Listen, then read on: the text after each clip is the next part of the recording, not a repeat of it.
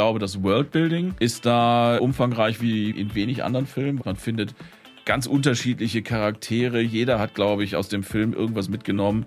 Bei mir sind es halt die Möwen. Meins, meins, meins. Sage ich immer noch heute, ja, ja. wenn, wenn ja, man Möwen sieht. Die Schildkröten, ähm, der Hai.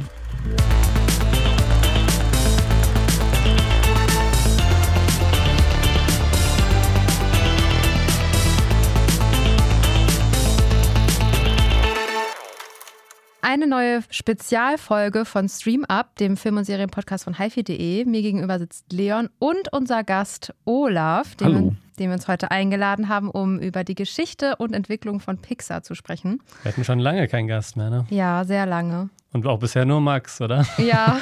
Das heißt, also, ich bin wirklich der zweite Gast in der Geschichte von StreamUp. Ich bin äh, sehr gerührt. Zweite Vielen Dank Gast. für die Einladung. Und natürlich äh, Chefredakteur von hifi.de. Olaf, möchtest du dich einmal vorstellen? Ich bin der Olaf, ich bin hier tatsächlich Chefredakteur bei hifi.de, habe auch einen äh, Podcast drüben in der HiFi-Ecke, Kilohertz und Bitgeflüster und war in einem früheren Leben tatsächlich mal Filmjournalist. Ich glaube, was mich, soll ich das direkt verraten, was mich qualifiziert für diese Einladung?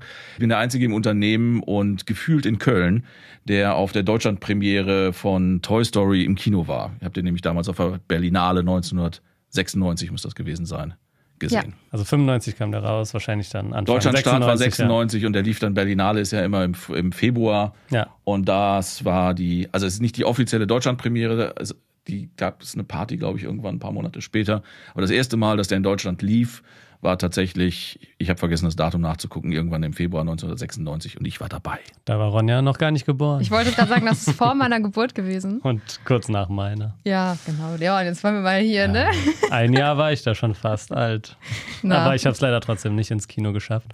Ja, damit haben wir mit Olaf auf jeden Fall einen Ehrengast für diese Folge. Wir wollten, also wir alle drei lieben, glaube ich, Pixar-Filme, das können wir auf jeden Fall schon mal sagen. Nicht alle, aber die meisten. Und ähm, deshalb dachten wir, dass es heute mal eine gute Gelegenheit ist, dass wir die Filme nach und nach besprechen und auch mal so ein bisschen aufzeigen, ähm, wie Pixar entstanden ist und ja, wie es heute um Pixar steht. Denn andere Animationsstudios mischen den Markt ja aktuell ordentlich auf, wie zum Beispiel DreamWorks mit dem gestiefelten Kater Teil 2, den Leon und ich schon besprochen haben. Oder auch Sony. Mit Spider-Man Across the Spider-Verse, genau, den wir bestimmt auch noch besprechen werden, sobald der zum Streamen mal verfügbar ist. Vielleicht kann man auch noch kurz sagen, da Pixar ja zu Disney äh, gehört und wir ja auch ein Streaming-Podcast sind, die, Folge, äh, die Filme gibt es natürlich alle bei Disney Plus ja. zu streamen. Außer Elementals, den glaube ich noch nicht, aber sonst alle. Also, zur Geschichte von Pixar, damit äh, alle verstehen, was das eigentlich bedeutet hat, als Toy Story in die Kinos gekommen ist. Für die Geschichte von Pixar sind eigentlich vier Männer wichtig zu nennen. Und zwar John Lasseter, den, über den wir später auch nochmal genauer sprechen, Avi Ray Smith, Ed Catmull und am Ende auch Steve Jobs. Und Catmull und Smith haben sich in den 70er Jahren kennengelernt und teilten die Idee von komplett computeranimierten Kinofilmen. Die gab es äh, damals noch nicht. Also computergenerierte Kinofilme gab es schon, aber eben noch keine animierten. Und damals waren aber die Rechner auch noch gar nicht so weit wie die beiden Visionäre. Es gab zwar schon einen Supercomputer, den Cray Supercomputer, aber ein Exemplar kostete damals noch rund 10 Millionen Dollar. Jurassic Park war 93, glaube ich, wo halt die Welt wirklich den Atem angehalten hat. Das war so das erste Mal, das, was für damalige Augen realistisch aus dem Computer kam, was wie ein reeller Film wird. Also bis dahin gab es halt wirklich es gab halt, ich sag mal, digital verbesserte Filme, wo man auf Schauspieler was drauf gemacht hat. Das so in den ersten Ansätzen und halt Jurassic Park und ein paar andere Sachen, wo wenige Sekunden computergeneriertes Material. Also das kannten wir. Interessant ist auch, dass bei Jurassic Park und Terminator 2 auch diese Software eingesetzt wurde, die die Firma, also von äh, Catmull und Smith damals, ähm, ich glaube Lucasfilm und später ja dann Pixar, ähm, die haben eine Software entwickelt und konnten die damals nicht verkaufen. Das, die hieß RenderMan und ist eben ein Programm zur Berechnung von dreidimensionalen Computergrafiken. Und genau diese Software wurde später bei diesem Film eingesetzt. Und Pixar ist nicht unbedingt eine Erfolgsgeschichte die ersten Jahre, sondern eher eine Geschichte der Niederlagen, weil sie nicht mal mit diesem Softwareprogramm ihre finanzielle Not lösen konnten. In den 70er Jahren haben die beiden dann auf jeden Fall eine Berechnung angestellt, dass sie selbst mit 100 Cray-Computern es immer noch zwei Jahre dauern würde, einen ganzen Kinofilm zu rendern. Und heißt, deshalb beschlossen die beiden eben kleine Schritte zu machen und produzierten 1984 ihren ersten Kurzfilm, der hieß The Adventures of Andre and Wally B., den ersten Computerkurzfilm mit animierten Charakteren. Und für dieses Projekt wurde dann auch John Lasseter eingestellt. Und die Geschichte von John Lasseter müssen wir auch noch mal hier ein bisschen beleuchten, weil die ist besonders interessant. Er begann nämlich nach seinem Studium bei Disney zu arbeiten und Disney hatte zu diesem Zeitpunkt ja schon bereits viele 2D-animierte Filme geschaffen. Die sind sehr alle bekannt, so wie Dumbo oder Tausend und ein Dalmatiner. Und im Spielfilm Tron setzte Disney dann nämlich erstmals computergenerierte Sequenzen ein, allerdings mit echten Schauspielern. Und das brachte eben Lynch und John auf die Idee, den Hintergrund von Animationsfilmen mit einem Computer zu generieren und die gezeichneten Figuren vor diesen Hintergrund zu setzen. Aber Disney fürchtete damals, dass die Jobs der der Zeichner durch den Computer nach der, mit der Zeit ersetzt werden könnten und hielt nicht so viel von dieser Idee. John Lasseter entwarf dann ein Skript für einen Kurzfilm, nämlich Brave Little Toaster und pitchte das vor Disney. Und Disney hat dann gefragt, ja, was das kosten würde und er nannte die Kosten und daraufhin lehnte Disney diesen Film ab und mit der Begründung, dass es zu teuer wäre und dass es überhaupt gar keinen Sinn ergeben würde. Aber kurz, Disney hat äh, selber gesagt, die wollen diese Technik nicht äh, involvieren, weil das die Jobs der Zeichner gefährdet. Ja. Ist ja quasi ein bisschen ein Gegenteil zu, zu der aktuellen Situation, wo ja. Disney eigentlich so das Gegenteil macht, also denen es eigentlich offensichtlich nicht so wichtig ist, die Jobs von irgendwie Drehbuchautoren oder so zu sichern, sondern ja. eigentlich in die entgegengesetzte Richtung ja, äh, investiert. Hat, sich, hat sich ein bisschen geändert, ja. Aber damals, ich glaube, Disney hat das als Affront verstanden. Ja. Mhm. dass die Kunst, auf der dieses Weltunternehmen aufgebaut ist, jetzt aus dem Computer kommen soll. Ja, total. Vielleicht war das auch der damals noch mehr so der Markenkern und so die, der eigene Charakter der Firma, dass man sich wirklich auf dieses Kunstwerk des Zeichentricks irgendwie äh, was eingebildet hat oder darauf äh, viel Wert gelegt hat. Und heute hat man ja auch viele Marken hinzugekauft und es geht wahrscheinlich eher um Gewinnoptimierung, vielleicht nochmal stärker als damals. Interessant ist auch, dass John Lasseter nach diesem Pitch, also unmittelbar danach, entlassen wurde von Disney, weil sie einfach nicht wussten, was sie mit ihm tun sollen. Und das ist heute natürlich, also einfach krass, dass er deshalb entlassen wurde. Und er kam dann halt später zu Lucasfilm und dort entwickelte er dann ja auch seine ersten Kurzfilme. Einer davon ist ja sehr bekannt und zwar Luxo Junior. Olaf, da kannst du bestimmt was zu sagen. Ist der noch unter ILM entstanden? Also ich kenne den Film, ist so halt für mich also der Pixar-Auftakt. Nicht zuletzt ist es ja die Lampe, die da Hauptdarsteller ist, ist ja heute noch in dem animierten Pixar-Logo ja. drin. Und das waren tatsächlich so die ersten, den habe ich im Kino gesehen, als es noch Vorfilme gab. Ich weiß nicht mehr vor welchem Film. Bei Pixar laufen ja, ja, immer noch die genau, Kurzfilme. Genau, Ja, hatten, hatten wir eben auch schon so, die Pixar-Kurzfilme ist eigentlich ein Podcast für sich, weil da ganz großartige Sachen bei rausgekommen sind. Aber Luxo Junior kann ich mich erinnern, dass ich den ohne irgendwie was darüber zu wissen, den er halt irgendwo sah und den köstlich fand. Also es war wirklich sehr interessant zu sehen, wie einem so wirklich leblosen und auch, auch nur sehr bedingt beweglichen Objekt wie so einer Lampe, die halt an so einem Scherenmechanismus sich bewegen kann, wie man der Charakter, Ausdruck und Emotionen verleihen kann. Im Nachhinein steckt da viel von dem drin, was später dann mit Toy Story seine Fortsetzung gefunden hat. Aber es war halt ein Vorfilm vor irgendwie, der so nebenbei lief, den man, ja, viele Leute kannten den, aber ich glaube, ernst genommen hat das zu dem Zeitpunkt noch keiner. Besonders interessant ist daran auch, dass zu dieser Zeit ähm, also bei Pixar nur vier Leute tatsächlich in der Trickfilmsparte gearbeitet haben und die hatten nicht mal ein Büro, die haben sich alle ein Computer geteilt, der leistungsstark genug war, um eben diese Bilder, die sie in ihren Köpfen hatten, in bewegte Bilder umzusetzen. Und ja, um den ersten richtigen Film dann eben zu machen, hat Steve Jobs die Abteilung rausgekauft und daraus wurde dann Pixar. Also Steve Jobs war ein sehr großer Geldgeber für Pixar, auch über mehrere Jahre, weil die ersten Kurzfilme waren zwar Erfolge, so wie jetzt zum Beispiel Luxo Junior, aber waren jetzt noch nicht so erfolgreich, dass sie damit Geld verdienen genau, können. Genau, es waren Achtungserfolge, die vielleicht auch genau. mal Preise gewonnen haben, aber Geld hat damit sicherlich keiner verdient. Und dann ging's los.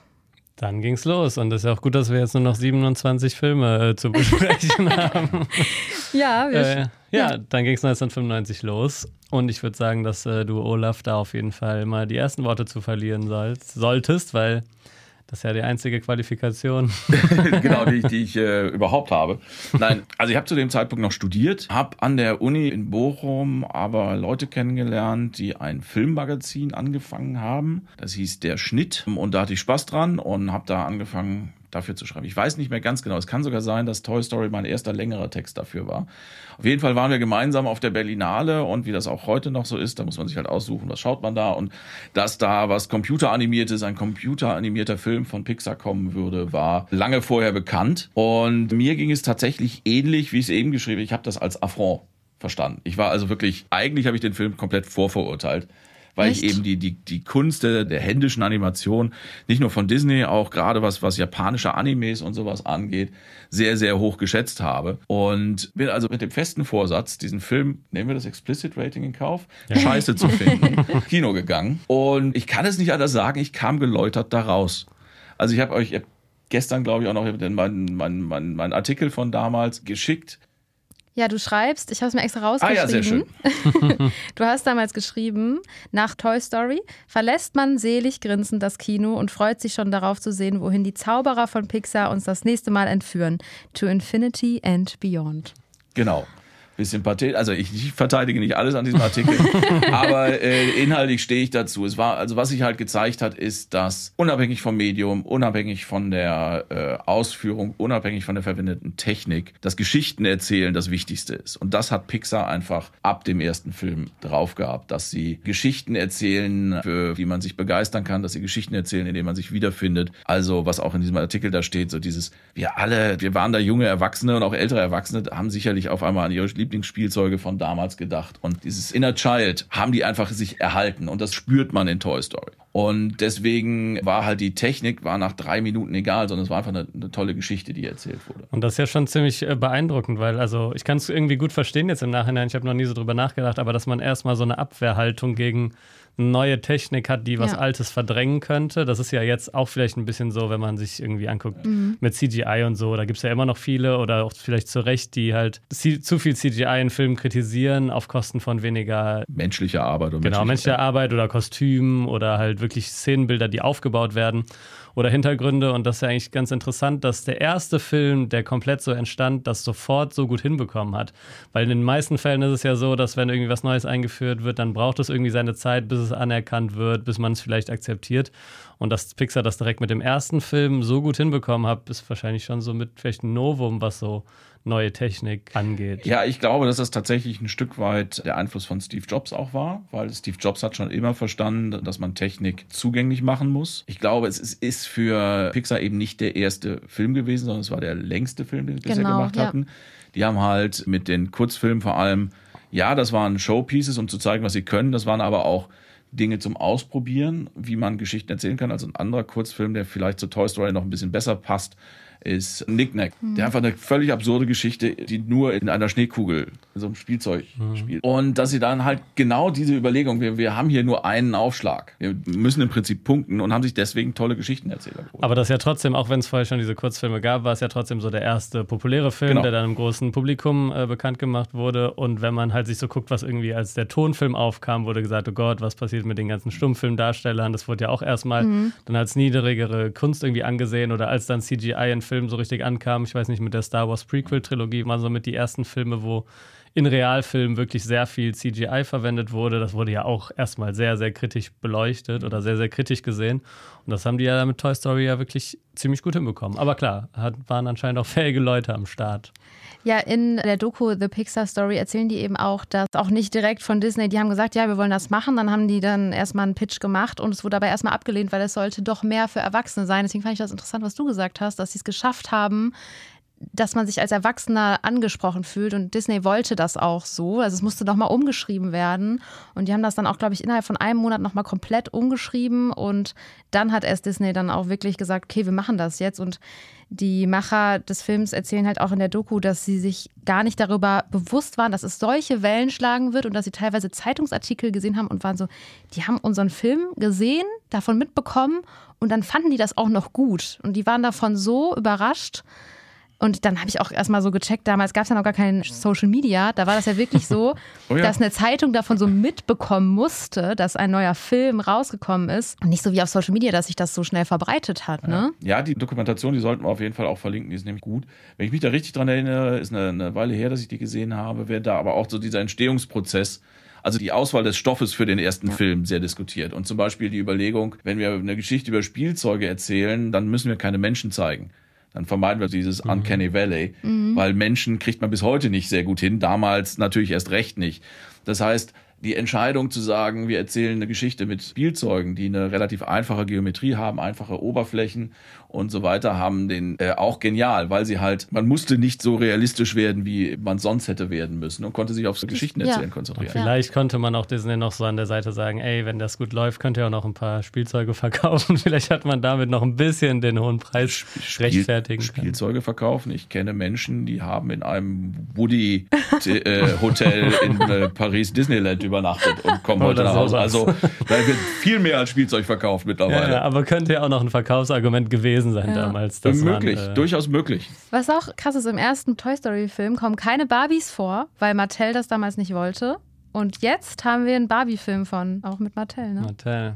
Und in welchem Toy Story kommen dann Im Barbies zweiten. vor? Im zweiten war Im das zweiten. dann, ja. Als sie gemerkt haben, dass es ja. läuft. Ja, ne? genau. ja. Gut, ähm, ähm, 26 Filme, ne? 26, ja, wir können nicht zu lange hängen. Vielleicht besprechen wir doch den zweiten, dritten dann, wenn er drankommt, oder? Ja, ja. mich würde aber, also ich könnte jetzt stundenlang drüber reden, das merkt ihr sicherlich auch. Es war auf jeden Fall, hat mein Verständnis von was davon, was Film sein kann, verändert. Was mich wahnsinnig interessieren würde, ist, wann und äh, ihr und wie ihr diesen Film zum ersten Mal gesehen habt und ob und was das für euch bedeutet hat. Weil ihr wart ein Jahr alt und noch gar nicht geboren, als er rauskam. Also das finde ich jetzt wahnsinnig spannend, weil er ist natürlich für mich also für euch ist es in einer ganz anderen Situation gekommen. Mhm. Erzählt mal eure Toy Story Geschichte. Ja, ich habe ihn auf, war das damals noch? Äh, Videokassette? Ge genau, oder dann später DVD. Möglich. Was war das nochmal? DVD gibt es auch immer noch, aber ja, DVD. Aber ja, doch in der Videothek ausgeliehen, das weiß ich noch. Und ja, jetzt als ich mich vorbereitet habe, habe ich gemerkt, dass Teil 1 mir gar nicht so hängen geblieben ist, sondern eher Teil 2, was auch meiner Meinung nach irgendwie logisch ist, weil in Teil 2 es ja eine weibliche Hauptrolle mitgibt. Mhm. Und ich mich damals, und ich habe das ja jetzt in der Vorbereitung noch mal ein paar Szenen daraus gesehen, und dann habe ich erstmal gemerkt, wie krass ich mich mit der weiblichen Rolle identifiziert habe und ich deswegen diesen Film auch viel mehr in Erinnerung habe als den ersten. Also sowieso diese ganzen Pixar-Filme, auch jetzt die anderen, über die wir gleich noch sprechen, die ja dann wirklich nacheinander kamen, Toy Story hatte nicht so einen großen Einfluss auf mich wie zum Beispiel Findet Nemo, Monster AG oder Die Unglaublichen. Ich glaube, dafür war ich einfach noch zu jung und. Findet Nemo war dann so der erste, den ich dann auch geguckt habe, als er rauskam, als ich dann acht war. Aber äh, Toy Story habe ich tatsächlich später nachgeholt. Also es war auch nichts, was meine Eltern mir dann irgendwie gezeigt haben, sondern mhm. ich habe den, glaube ich, so mit 18, 19 oder so irgendwann mal nachgeholt, als ich äh, auch schon was älter war und fand den aber direkt sehr, sehr gut. Ich kannte aber schon sehr viele Pixar-Filme halt vorher, also es war auf jeden Fall nicht der erste. Es war wahrscheinlich eher so der zehnte oder so, den ich gesehen habe.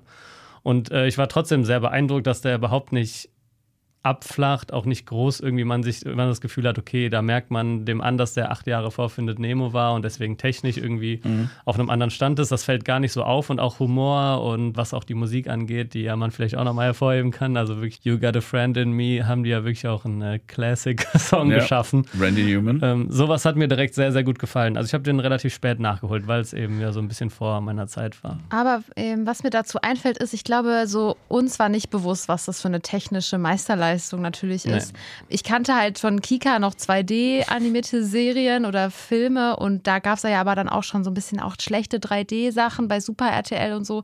Aber deswegen so richtig bewusst waren wir uns natürlich nicht, genau. was das bedeutet. Ja, das muss man ja. vielleicht auch nochmal, also ich, ich, ich habe es leider nicht mehr gefunden, aber ich weiß, dass damals äh, auch so in, in, den Magazinen, die man als, als äh, technisch interessierter äh, Filmmensch gelesen hat, also Cinefacts und sowas, gab es ganze Geschichten nur über die Technik. Wie viel hundert Computer da zusammengeschaltet wurden und wie viel, nicht Tage, nicht Wochen, sondern Monate ja. die an diesem Film gerechnet haben. 71 Minuten aber, oder 77 ja. Minuten oder irgendwie also sowas. Also der Film wurde auf jeden Fall auf 1200 CDs zwischengespeichert und hatte eine Dateigröße von 500 Gigabyte, was ja heute für uns, also ist ja nicht mhm. viel. Ne? 500 Gigabyte macht Fitus an einem, äh, an ja. einem Vormittag im äh, Videostudio. Ja. Aber man muss halt auch irgendwie sagen, der erst, also der erste kompletter Animationsfilm, Langfilm, also Toy Story wirkt nicht wie der erste nee. Film von irgendetwas. Ja. Also er wirkt nicht wie, wenn man jetzt die ersten Zeichentrickfilme sich von irgendwie von Walt Disney von damals mhm. anguckt, merkt man direkt, okay, das war damals, haben die damit angefangen, das sieht komplett anders aus als jetzt. Und jetzt kriegen wir mal so ein paar Filme wie Across the Spider-Verse oder so, die ein bisschen mit dem Medium spielen, Aber wirklich technisch auf einem ganz anderen Level fühlt sich das jetzt auch nicht an im Ja. Vergleich zu einem Toy Story oder einem Monster AG oder Findet Nemo. Ich finde, man sieht halt schon, dass der sehr viel einfacher ist, Mhm. aber es stört nicht. Also es, es, es, es wertet den Film in Ja. keiner Weise ab. Ja. Und das ist eben auch wieder, glaube ich, diesem ähm, Geschichten erzählen. Stichwort Geschichten erzählen, das hatte ich so ein bisschen verdrängt. Das habe ich jetzt hier gerade äh, gelesen. Von wem ist das Drehbuch von Toy Story? Joss Whedon. Ah. Das hatte ich, also Echt? und drei anderen äh, Ah, ist mir ja. auch gerade, wobei Lasseter und Whedon, da gibt's ja, also da müssen wir am Ende vielleicht dann noch mal in Summe drüber sprechen. Die haben auch andere Probleme, aber das war mir auch überhaupt nicht klar, dass Joss Whedon da einen Drehbuch-Credit hat.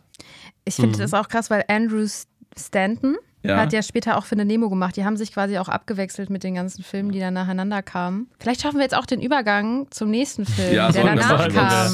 Ja, vielleicht nochmal kurz für die Zuhörer, wir werden jetzt nicht jeden Film äh, so ausführlich Nein. besprechen können. Ja, also wir diesen haben noch einiges Cars, dachte ich, darauf konzentrieren wir uns. Cars wird auf jeden Fall kurz äh, besprochen, würde ich sagen, weil das ist Olaf sehr wichtig Cars ist. Einsatz.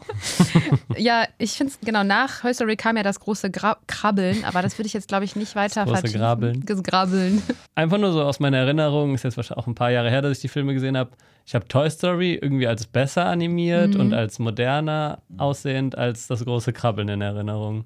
Vielleicht liegt das daran, dass mit diesen Insekten und Ameisen da wahrscheinlich nochmal mehr auffällt, wenn so Details irgendwie fehlen. Mhm. Aber irgendwie jetzt, wenn ich so in meinem, meiner Erinnerung krame, sieht der irgendwie ein bisschen schlechter aus. Ich finde auch, dass der schlechter gealtert ist. Ich finde auch, so aus Ja. den ersten äh, Filmen ist das einer der schwächeren, aber ich habe den als Kind trotzdem gerne gesehen und äh, fand, der hat schon ein paar lustige Szenen, als diese eine Raupe dann sagt, dass sie ein schöner Schmetterling geworden ist.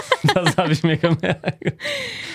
Ja, vielleicht noch, also dann, dann können wir, haben wir, glaube ich, über das große Krabbeln auch gesagt, aber nochmal, tatsächlich nochmal was zu Toy Story, was, dass wir heute über die Pixar-Filme reden. Ja. Das war nach dem ersten Toy Story klar. Also auch Pixar war damit als Marke Ja. und es war überhaupt keine Diskussion, als dann drei Jahre später das große Krabbeln kam, dass man den geguckt hat. Das war Ja. also das Thema hatte sich mit Toy Story halt wirklich komplett erledigt. Und die haben ja dann auch nach das große Krabbeln kommen einfach drei weitere unglaubliche Hits. Also Monster AG, Findet Nemo sechs, und die Unglaublichen. Sieben, würde ich sogar sagen. Ja, es geht ja dann noch weiter, ne? Aber ich finde so, findet Nemo und Monster, also das Monster AG, das der erste Film dann nach das große Krabbeln war. Ich kann das nicht aussprechen. der Film? Das große Krabbeln. Ich habe hier Toy Story 2 noch dazwischen stehen. Ja, Ach ja, ja, okay. Stimmt. 2, ja. Ah, Mist. Ich jetzt in meiner Äh, Chronologie Noch ein le falsch. letzter Fun Fact in dem Interview, was ich damals in Berlin mit John Lasseter Ja. gemacht habe, hat er halt schon erzählt, wir arbeiten schon längst an dem nächsten Film. Ach, krass. Also so waren die Produktionsräume damals. Also der war quasi fertig. Die waren schon, also das, die, die wussten, was sie machen wollten. Sie waren an der technischen Umsetzung. Der meint- meinte halt schon, das nächste, der nächste Film kommt bald. Das hat dann noch drei Jahre gedauert und es geht um Ameisen. Alle so, okay. ne, also, Ja. dass die überhaupt so schnell arbeiten konnten oder so schnell Filme liefern konnten, hatte damit zu tun, dass sich die Produktion immer überlappt haben, Ja. weil das damals Ja. so unendlich lange alles gedauert hat. Die haben auch in der Doku gesagt, dass sie sich wirklich tot gearbeitet haben. Also, Ja. dass das wohl sehr intensiv war. Ja, ist wahrscheinlich wie heute bei vielen Videospielen, Ja. wo die so crunchen müssen. Ja, also ich habe ja schon gesagt, Teil 2 ist mein Lieblingsteil.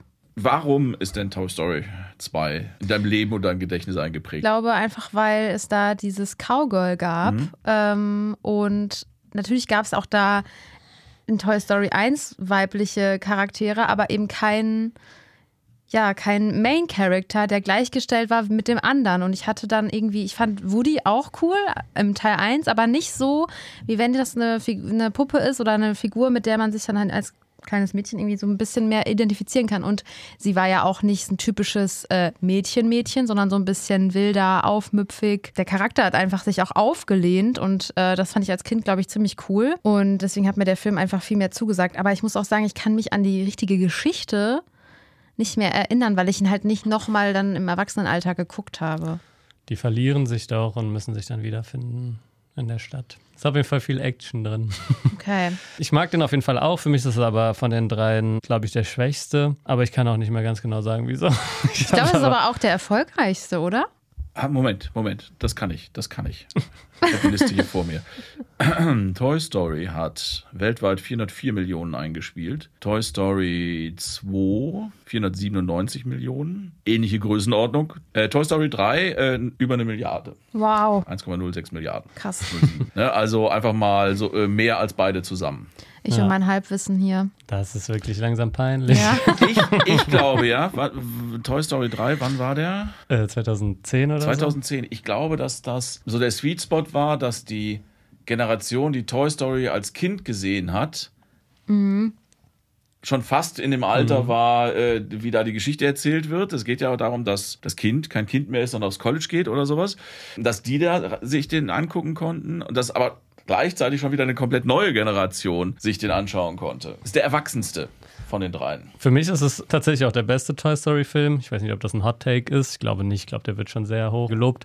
Ich finde Toy Story 3, ich fand den sehr beeindruckend damals. Also es ist ja immer schwer, so Jahre nach einem Teil noch eine Fortsetzung zu bringen. Das gelingt nicht so oft und ich finde, denen ist das sehr, sehr gut gelungen. Eben genau wie du schon gesagt hast, dieses Erwachsenwerden wahrscheinlich des Publikums von damals auch selbst zu thematisieren und wie sie das dann hinkriegen, irgendwie mit einem, man muss sich natürlich irgendwie von der Kindheit ein bisschen lösen, aber man kann auch etwas bewahren. Man muss auch nicht komplett alles hinter sich lassen, irgendwie dieses Kind in sich bewahren und wie die diese Thematik irgendwie da reingebracht haben und daraus wieder so einen lustigen, gleichzeitig aber auch sehr emotionalen Film gemacht haben, fand ich schon sehr beeindruckend. Deswegen ist es für mich auch verdient der erfolgreichste von den dreien und äh, ja, für mich tatsächlich auch der beste. Ja, ich merke gerade, der Filmwissenschaftler in mir wird wach. Wenn ich jetzt hier die Liste vor mir sehe, ich sehe gerade auch so einen Zyklus, die verschiedenen Phasen des Lebens. Wir haben da Wally, wo es ja auch so ein bisschen um also das Ende einer Zivilisation mhm. und, und das Leben geht. Wir haben oben wo es um letztlich das Ende des Lebens im Zusammenleben geht. Wir haben Toy Story 3, wo es ums Erwachsenwerden geht. Cast 2 überspringe ich jetzt mal, mit Merida habe ich nicht viel zu sagen, aber dann die Monster-Uni und alles steht Kopf, Inside Out, wo es auch ums Erwachsenwerden geht. Also ich mhm. glaube, dieses mhm. Erwachsenwerden ist ein ganz wichtiges Thema. Vielleicht ja. in einer Zeit, wo die Firma auch erwachsen wurde. Ja. ja. Gut, aber wir äh, springen ein bisschen durch die Zeiten. Ja, ja. wir äh, springen. Deswegen machen wir mal weiter mit dem Film, der danach kam. Monster AG. Die Monster AG. Ja, äh, vielleicht in dem Zusammenhang einfach mal so eine Zwischenfrage, so was Allgemeines zu Pixar. Wie wichtig ist euch das Voice Talent? Ich nehme an, äh, als Kinder habt ihr die Sachen auf Deutsch geguckt, heutzutage schaut ihr sie mhm. auf Englisch. Ja.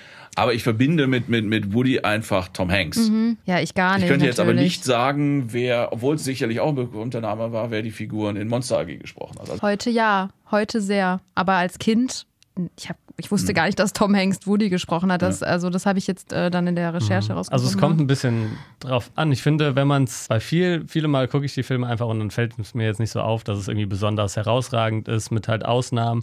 Aber wenn es äh, nicht gut ist, äh, finde ich es auf jeden Fall problematisch und vor allem sind ja heutzutage auch deutsche Synchros oft irgendwie mit großen Namen aus der Social Media Bubble irgendwie besetzt und ja. da fällt dann schon auf, okay, es sind halt keine Voice Actor und das klingt dementsprechend auch oft gut. Ich habe jetzt äh, letztens noch äh, die Einladung für Presseverführung von, ich glaube, der Film heißt Doggy Style oder so gesehen.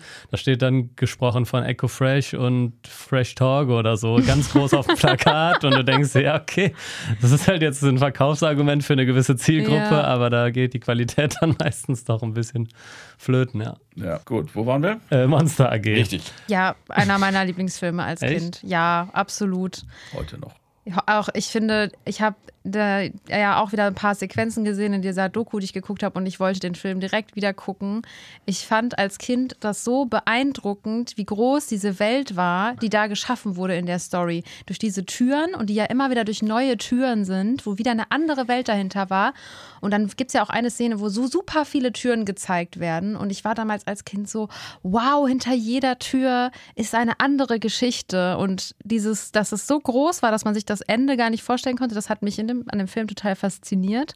Und ich glaube, das ist auch was, was diesen Film so besonders macht, weil ähm, er halt so viele verschiedene kleine Geschichten in einem vereint hat.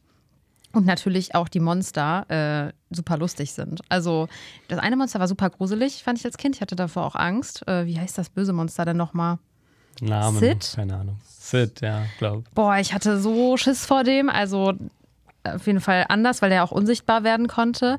Aber ähm, die beiden anderen Monster und auch diese Geschichte dahinter, dass sie dann ja am Ende mit Lachen dann doch mehr Energie erzeugen können als mit äh, Schrecken, mhm. ist einfach so eine schöne, weiß ich nicht, so eine schöne Anekdote am Ende mhm. auch. Ja. Also ich finde Monster AG auch äh, gut. Ich finde, das ist aber Also vielleicht kann da einer von euch mich da vom Gegenteil überzeugen, aber ich finde, das ist ein sehr, sehr guter Kinderfilm. Aber mir fehlt ein bisschen die Ebene für Erwachsene, die andere Pixar-Filme noch stärker haben. Also mir fehlt so ein bisschen das, was mich jetzt, abgesehen von der Nostalgie an früher irgendwie von dem Film, so, also was mich mhm. den Film, was mich von dem Film irgendwie überzeugt. Also ich finde, das ist ein sehr guter Kinderfilm und äh, der hat auf jeden Fall sehr, sehr lustige Szenen, aber mir fehlt so ein bisschen die Ebene, die so ein Wally -E oder ein Toy Story 3 oder so haben, ja. Ja, verstehe ich. Äh, gebt ihr da auch recht? Das ist aber ein bisschen widerwillig, denn äh, ich glaube, ohne dass mir das jetzt so, jetzt wo ich drüber nachdenke, ist es, glaube ich, der meist wiedergesehene Pixar-Film. Also auch öfter als Toy Story. Mhm. Also, ähm, wir sind ja alle so ein bisschen bekloppt. Äh, es gibt halt Filme, die ich regelmäßig schauen muss. Und da gehört Toy Story auch zu, aber die Frequenz ist geringer, glaube ich, als bei äh, Monster AG. Vielleicht, weil der kompatibler ist mit anderen Leuten. Der ist so, mhm. den kannst du mit jedem, ob es jetzt mit der Partnerin ist oder mit Kindern, der ist einfach schön. Ich finde, dass da auch tatsächlich nochmal technisch ein großer Schritt gemacht wurde, was ihn zugänglicher macht. Ich kann es nicht genau begründen, du hast völlig recht, da fehlen so ein paar Erwachsenen-Aspekte, aber vielleicht braucht man als Erwachsener auch manchmal einfach eine schöne Geschichte. Wie gesagt, als Nostalgie-Vehikel ja. und als ja. äh, guter, unterhaltsamer Kinderfilm definitiv gut. Aber hast du den, wann hast du uns das Mal gesehen? Schon länger her. Weil ich meine, die arbeiten da ja auch in der Firma. Ne? Also ich meine, das ist ja schon was sehr Erwachsenes, dass sie jeden Tag zur Arbeit gehen und das quasi ihr Job ist, dann Kinder zu erschrecken. Und diese, ähm, das grüne Monster, ich weiß gerade den Namen nicht mehr, ist ja schon auch so. Mike? Mike, genau, ist doch auch schon so sehr. Hat so einen richtig erwachsenen Humor. weiß ich nicht. Also. ja, das ist ein bisschen aber so die Aussage, klar, das ist irgendwie eine schöne Message, die am Ende dann rauskommt, ja. aber es ist auch so eine sehr kindgerechte stimmt, Message, ja. wie ist vielleicht ein bisschen anders, zum Beispiel bei einem Wally, wo die, ja. wo das Ende halt auch auf einer Ebene nochmal funktioniert, die man als Kind vielleicht nicht ganz versteht, aber als Erwachsener dann irgendwie auch noch was rausziehen kann. Aber wie gesagt, ich finde das trotzdem, das ist ein äh, sehr guter ja, Film. Kurzer Einwurf: Mike's New Car ist ein weiterer ganz fantastisch lustiger Kurzfilm. Den kenne ich, glaube ich, gar nicht. nicht. Ja, google das. das ist Jetzt alle bei YouTube. Ja. Und ähm, bei Disney äh, Plus gibt es, glaube ich, ja, gibt's auch, auch. Alle, ja, die, ja. die ganze Kurzfilm-Collection. Ja, damit Gut. können wir es vielleicht auch abschließen, Monster AG, ne? Obere 5%. Ja. Für mich. Für mich nicht, aber ein guter. Ja. Aber jetzt äh, kommen wir dann zu dem äh, Film, den ich auf jeden Fall am öftesten geguckt habe, von allen Pixar-Filmen. Mhm. Und zwar findet Cars. Nemo. und zwar findet Nemo. Ich würde zwar sagen, dass man dem vielleicht sogar ein bisschen ähnliche Sachs, Ähnliches vorwerfen kann, was ich gerade auch Monster AG gesagt habe, zu Monster AG gesagt habe. Aber für mich ist Findet Nemo äh, der lustigste und so der unterhaltsamste Pixar-Film, den ich mir immer angucken kann. Der finde ich auch eine ziemlich gute deutsche Synchro hat. Den gucke ich auch immer noch ganz gerne auf äh, Deutsch. Klar, diese Erkan und Stefan Haie sind zwar ein bisschen gewöhnungsbedürftig, aber ich habe so eine Erinnerung daran. Irgendwie finde ich es immer noch sehr lustig. Ähm, deswegen findet Nemo tatsächlich für mich so der spaßigste, lockerste und lustigste Pixar-Film, den ich mit Abstand, glaube ich, sogar am häufigsten geguckt habe von allen. Aber wie gesagt, das war auch der erste Pixar-Film, den ich als Kind, glaube ich, gesehen habe. Also das war der so mein Start damit, den habe ich als Kind schon oft geguckt und deswegen ist das wahrscheinlich so mein Nostalgie-Ding. Also ist es bei mir nicht, aber ich kann das absolut so stehen lassen. Ich glaube, das Worldbuilding ist da umfangreich wie, wie in wenig anderen Filmen, weil es halt auch so mhm. also die Reise, die weitesten Sinne Landschaften, ob es jetzt unter, über Wasser oder was auch immer sind, die sind alle sehr, sehr zugänglich, nachvollziehbar gemacht. Man findet ganz unterschiedliche Charaktere. Jeder hat, glaube ich, aus dem Film irgendwas mitgenommen. Bei mir sind es halt die Möwen. Meint, meint, meint, Sage ich immer noch heute, ja, ja. wenn, wenn man ja, Möwen sieht. Die Schildkröten. ähm, der Hai. Wir hatten letztens noch irgendwie die Unterhaltung, dass der am Anfang richtig gruselig ist. Also das ja. zu schlimm für viele Kinder. So ein Disney-Anfang eigentlich, ne? So ein ja, aber schon, Bambi. So ein Bambi-Anfang. Ja, ja, genau. Ja, eigentlich ist es die Bambi-Geschichte in in, ja. unter Wasser. Fischen, ja. Ähm, es gibt also, ich, ich, also für mich sind die Kifferschildkröten sind für mich so die, ja. die Erwachsenen-Geschichte, wo, wo man halt den In-Joke als ja. Erwachsener versteht und die Kinder es trotzdem lustig finden. Nein, das ist ein, das ist ein toller Film und halt wieder tolle Figuren. Ja, und neben den äh, Kifferschildkröten auch, finde ich, was man auch im zweiten Teil dann nochmal ein bisschen herausgearbeitet hat, so die hat so diese ganze Dory. Geschichte, die ja auch irgendwie äh, dann im zweiten Teil nochmal mehr eine Rolle spielt, aber die auch viel mit irgendwie Verlust der Familie und mhm. Traumabewältigung und so zu tun hat. Da stecken schon noch so ein, zwei Sachen drin. Aber der, aber findet Nemo setzt, finde ich, schon viel auf den Unterhaltungsaspekt. Ja, aber also, vielleicht ist das das, was ihn auszeichnet, dass er halt sehr gut unterhält, ohne Angst vor äh, wichtigen Themen zu haben. Ja. Ja, ich muss euch leider nicht, also ich kann euch nicht 100% zustimmen. Also natürlich findet Nemo ist schon ein großer Film und äh, ich habe den als Kind auch sehr oft geguckt, aber in mir hatte er tatsächlich jetzt, als unsere Chefin erzählt hat, dass ihr Kind Angst davor hat, habe ich gemerkt als Kind, dass der Film zum größten Teil negative Gefühle in mir ausgelöst hat und ich mich immer an diesen Szenen im Aquarium festgehalten habe. Also immer, wenn die kamen, habe ich mich total gefreut, weil das waren meine absoluten Lieblingsszenen, wie das Aquarium aufgebaut ist und wie die halt versuchen, ihn da rauszukriegen und dieser Zusammenhalt.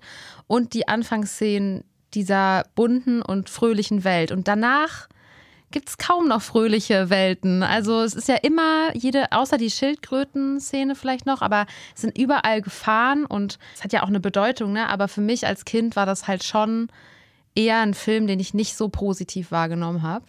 Aber es ist, ja, das stimmt, aber es ist halt schon immer sehr unterhaltsam, in die, wie mit diesen Gefahren quasi umgegangen wird. Das ist jetzt wird. auch nur meine persönliche ja, ja, Wahrnehmung. Ne? Aber so also, die Quallen, da wird irgendwie was Lustiges draus gemacht. Diese Haie, dass die Vegetarier werden wollen ja. und keine Fische mehr essen, da wird sowas draus gemacht. Dann ja, gibt es halt immer diesen Bruch quasi der, der Gefahr mit irgendwie was Humorvollem, was ich sehr gut fand. Aber klar, äh, ist, ist natürlich auch super alles, gut gemacht. Alles ne? passiert schon ein bisschen mehr Negatives auch als in anderen. Genau, als in anderen ähm, Filmen. Und also zum Beispiel Die Unglaublichen war schon eher einer meiner Lieblingsfilme als Kind. Da passieren ja auch äh, schlimme Dinge, aber irgendwie ist es dann ich weiß nicht, es hat nicht diese Schwere von Trauma auch, ne? Dass dann, wie halt wir auch letztens drüber geredet haben, dass halt der kleine Fisch da alleine ist und der Vater irgendwie auch traumatisiert ist und keine Ahnung, also ich weiß nicht, glaube ich, ist auch für viele Kinder, glaube ich, nicht einfach, diesen Film zu gucken. Also als erstes kriegst du jetzt mal den, den, den Preis für die beste Überleitung des Podcasts, weil das ist ja praktischerweise auch der nächste Film. ähm, aber du lässt sie jetzt nicht durchgehen. Nein, nein, nein, nein, nein, nein, nein, Ich, bleib, ich nehme das so. Ich finde das interessant, was du sagst, weil ich finde, der Incredibles war für mich ein ganz großer Schritt in Richtung Erwachsenenfilm. Ist es auch. Es ist, ja ist halt ja. einfach ein Actionfilm. Ja, der ist animiert. Der ist auch stellenweise sehr, sehr lustig, aber eigentlich ist das James Bond in modern. Ja. Äh, bis hin dazu, dass es wird nicht explizit gesagt, aber es doch so die eine oder andere Situation gibt. Also da, da, es wird von Figuren, die gestorben sind, erzählt. Es gibt, wenn ich mich jetzt richtig erinnere, auch so die eine oder andere Situation, wo man nicht genau weiß, ob die Figur das jetzt überlebt hat oder nicht. Also es ja. ist halt schon für ein, für ein, für ein, das ist kein Kinderfilm mehr, finde ich. Mhm. Nee, ist es auch nicht, aber ich glaube, diese Familie, die da so sehr stark zusammenhält und Superkräfte waren für mich als Kind immer das, mhm. was mich am meisten gecatcht hat, weil dann kann man ja alles schaffen. Mhm. Und äh, der Film bringt halt so dieses Superkräfte haben so gut rüber, finde ich. Und das ist auch, finde ich, einer der spannendsten äh, Pixar-Filme ähm, ne, der einfach super viel Action mitbringt, super viel Spannung, coole Charaktere, auch äh, wieder eine, eine jugendliche, weibliche äh, Hauptfigur, mit der ich mich dann als Kind identifizieren konnte. Und ja, dieses Superkräfte haben wird da so gut irgendwie dargestellt. Fand ich auch, aber damals mit neun fand ich den auf jeden Fall auch schon sehr gut. Also klar, ist nicht unbedingt ein Kinder-Kinderfilm, der funktioniert auch für Erwachsene, ja. aber er hat damals auch äh, sehr funktioniert, wobei wie jetzt wahrscheinlich auch Marvel-Filme funktionieren ja jetzt auch für ja. neun- oder zehnjährige. Ja. Aber äh, ich fand den damals auch sehr, sehr gut. Ich fand den bei einem Rewatch nicht mehr ganz so überzeugend. Als ich den irgendwann nochmal geguckt habe, hat schon irgendwie Spaß gemacht, aber ich fand den jetzt nicht mehr so beeindruckend gut. Und ich habe den damals im Kino gesehen, das weiß ich noch, und am Ende gibt es ja diesen Cliffhanger, ne? Mit diesem Maulwurf, mhm. der mit dieser riesigen Ding da äh, aus der Erde kommt. Und das hat mich wirklich jahrelang ja, danach genervt, dass ja. einfach kein zweiter Teil kam. 14 ja. Jahre später. Ach, das 14, waren es 14 Jahre? 14 okay. Jahre später kam dann einfach der und zweite ich, äh, Teil. Und die haben diesen Cliffhanger da eingebaut. Das äh, habe ich ihm auch immer ein bisschen übel genommen. Ich habe den zweiten Teil auch bis heute noch nicht geguckt, weil ich ihn mir die ganze Zeit aufheben will. weil ich, weil ich, also ich habe immer wieder gedacht, oh, ich muss den unbedingt gucken, aber ich habe den extra noch nicht geguckt, weil ich mir das so aufheben wollte, diese Fortsetzung vom ersten Teil. Ja. Ist, ist interessant, weil als äh, Incredibles, Incredibles rauskam, war ich nur wirklich deutlich im Erwachsenenalter. Und ich glaube, ich habe eine äh, Mr. Incredible Spielzeug gekauft, bevor ich den Film gesehen hatte. Oh, krass. Weil ich einfach den Trailer gesehen Ja. habe, der in dem Fall, also das ist dann auch wieder einfach die, zu dem Zeitpunkt war Pixar längst in Disney aufgegangen, ne? Ja. Ja. Ja. Einfach auch so diese Erfahrung, die Genialität beim Marketing. Also der Trailer, den ich gesehen habe, das war halt Mr. Incredible versucht sich in das mittlerweile viel zu eng gewordene Superheld-Kostüm reinzustopfen Ja. über gefühlt fünf wortlose Minuten und das war einfach, ich habe diesen Trailer gesehen und es war großartig und ich wusste, ne, das ist dann halt, spricht mich dann sicherlich in der Situation, hat mich in der Situation sicherlich eher angesprochen als Kinder, die mit den Eltern dann am Wochenende ins Kino gehen. Ja. Aber es hat für alle funktioniert. Ist auf jeden Fall bei mir äh, sehr weit oben in der Liste. Vielleicht Ich würde sagen, am Ende sagt jeder nochmal so seine Top 3, oder? Wenn wir durch sind. Das ist aber ja, wir können schwierig. das mal versuchen, genau. Aber äh, äh, ich, ein toller Film. Ich habe ja zum Glück bei Letterbox alles gerankt, was man ranken kann. Deswegen habe ich diese Listen immer schon quasi vorbereitet. Ja, gut. Ja, Ähm, äh, soll ich kurz was zu dem nächsten? Ne, sagt ihr erstmal was zu dem nächsten Film. Cars. Dass wir den Running Gag jetzt hier auch mal auflösen. Also, äh, der Running Gag Cars. Äh, Cars, ja, Cars gilt, denke ich, für sehr, sehr viele als so einen Tiefpunkt in diesem ersten Oh, Filmrun. Ich sage nur, er gilt als ein Tiefpunkt für sehr viele. In den ersten, äh, ich würde so sagen, von 1995 bis 2010 kann man so als so diesen krassen Pixar-Run bezeichnen mit den Filmen, die wir bis jetzt hatten und dann noch Ratatouille, Wall-E, Oben und Toy Story 3. Ja, und Cars gilt für viele so als ein Tiefpunkt. Ich ähm, würde sagen, dass ich den Film auf jeden Fall nicht so schlecht finde wie viele und ich finde, der sticht nicht irgendwie eindeutig als schlechter Film raus. Ich finde interessant, dass das der erste Film ist, den John Lasseter dann wieder gemacht hat, nach Toy Story 2, sehe ich gerade. Ähm, ich fand Cars ist so ein bisschen das, du wirst mir vielleicht gleich widersprechen, aber ist so ein bisschen ähnlich wie das, was ich zu Monster AG gesagt habe. Ich fand, äh, dass es durchaus ein unterhaltsamer Film ist, aber es steckt mir ein bisschen zu wenig drin, um auch ein guter oder sehr guter Pixar-Film zu sein. Aber ich finde, das ist eben auch, das ist, der greift so eine Thematik auf, die für viele irgendwie unterhaltsam ist, Autorennen und äh, macht, baut darum eine gekonnt, eine lustige Geschichte, die mir aber jetzt nicht tief genug ging, um den mit den wirklich großen Pixar-Filmen zu vergleichen. Ich kann gar nicht so viel dazu sagen, weil ich ihn als Kind einfach äh, nicht so gerne mochte. Also ich habe ihn nicht nochmal geguckt. Ich habe die, die, die Story nicht verstanden. also bin ich jetzt ganz ehrlich, war so Autorennen.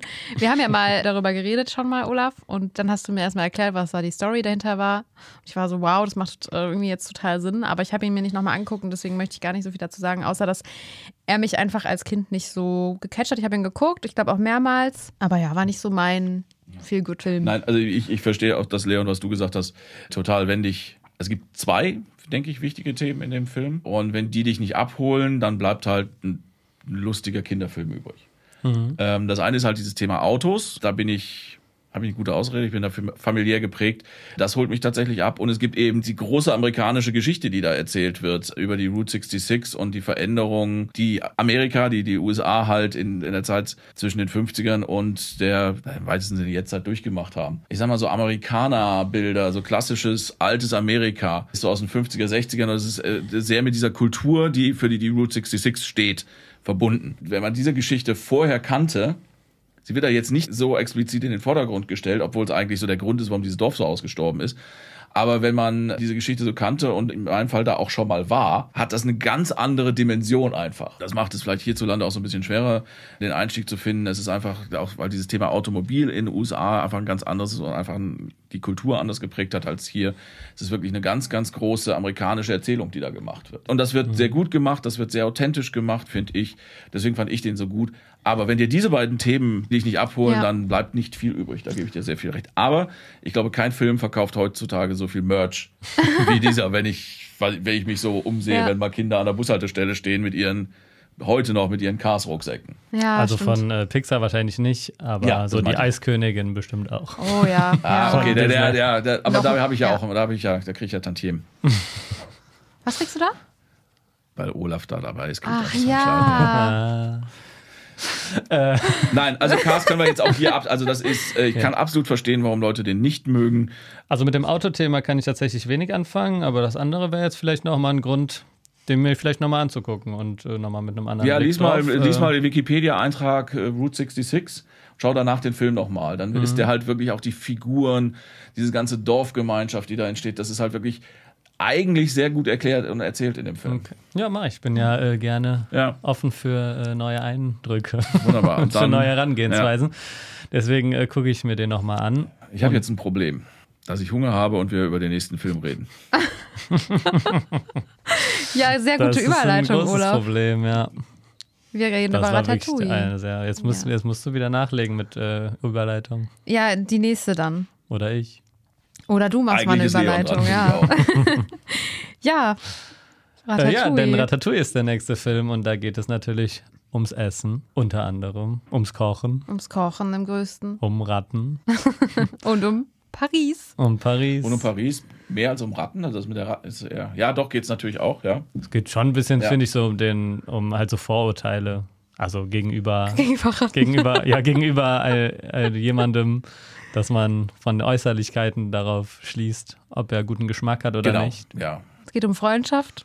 Es geht um Freundschaft, Und es geht Erfolg. um und es geht um Kritiker, um Film, es geht um Kritiker-Dasein. Nein, also das ist, glaube ich, ja vielleicht sogar der am wenigsten kontroverse Film unter uns dreien, oder? Ja, ja, ich denke auch. Weil wir den alle schlecht finden. Genau. Äh, ja, also das ist auf jeden Fall ein sehr guter Film. Ja. Ja. Also da gibt es wenig Umsetzung.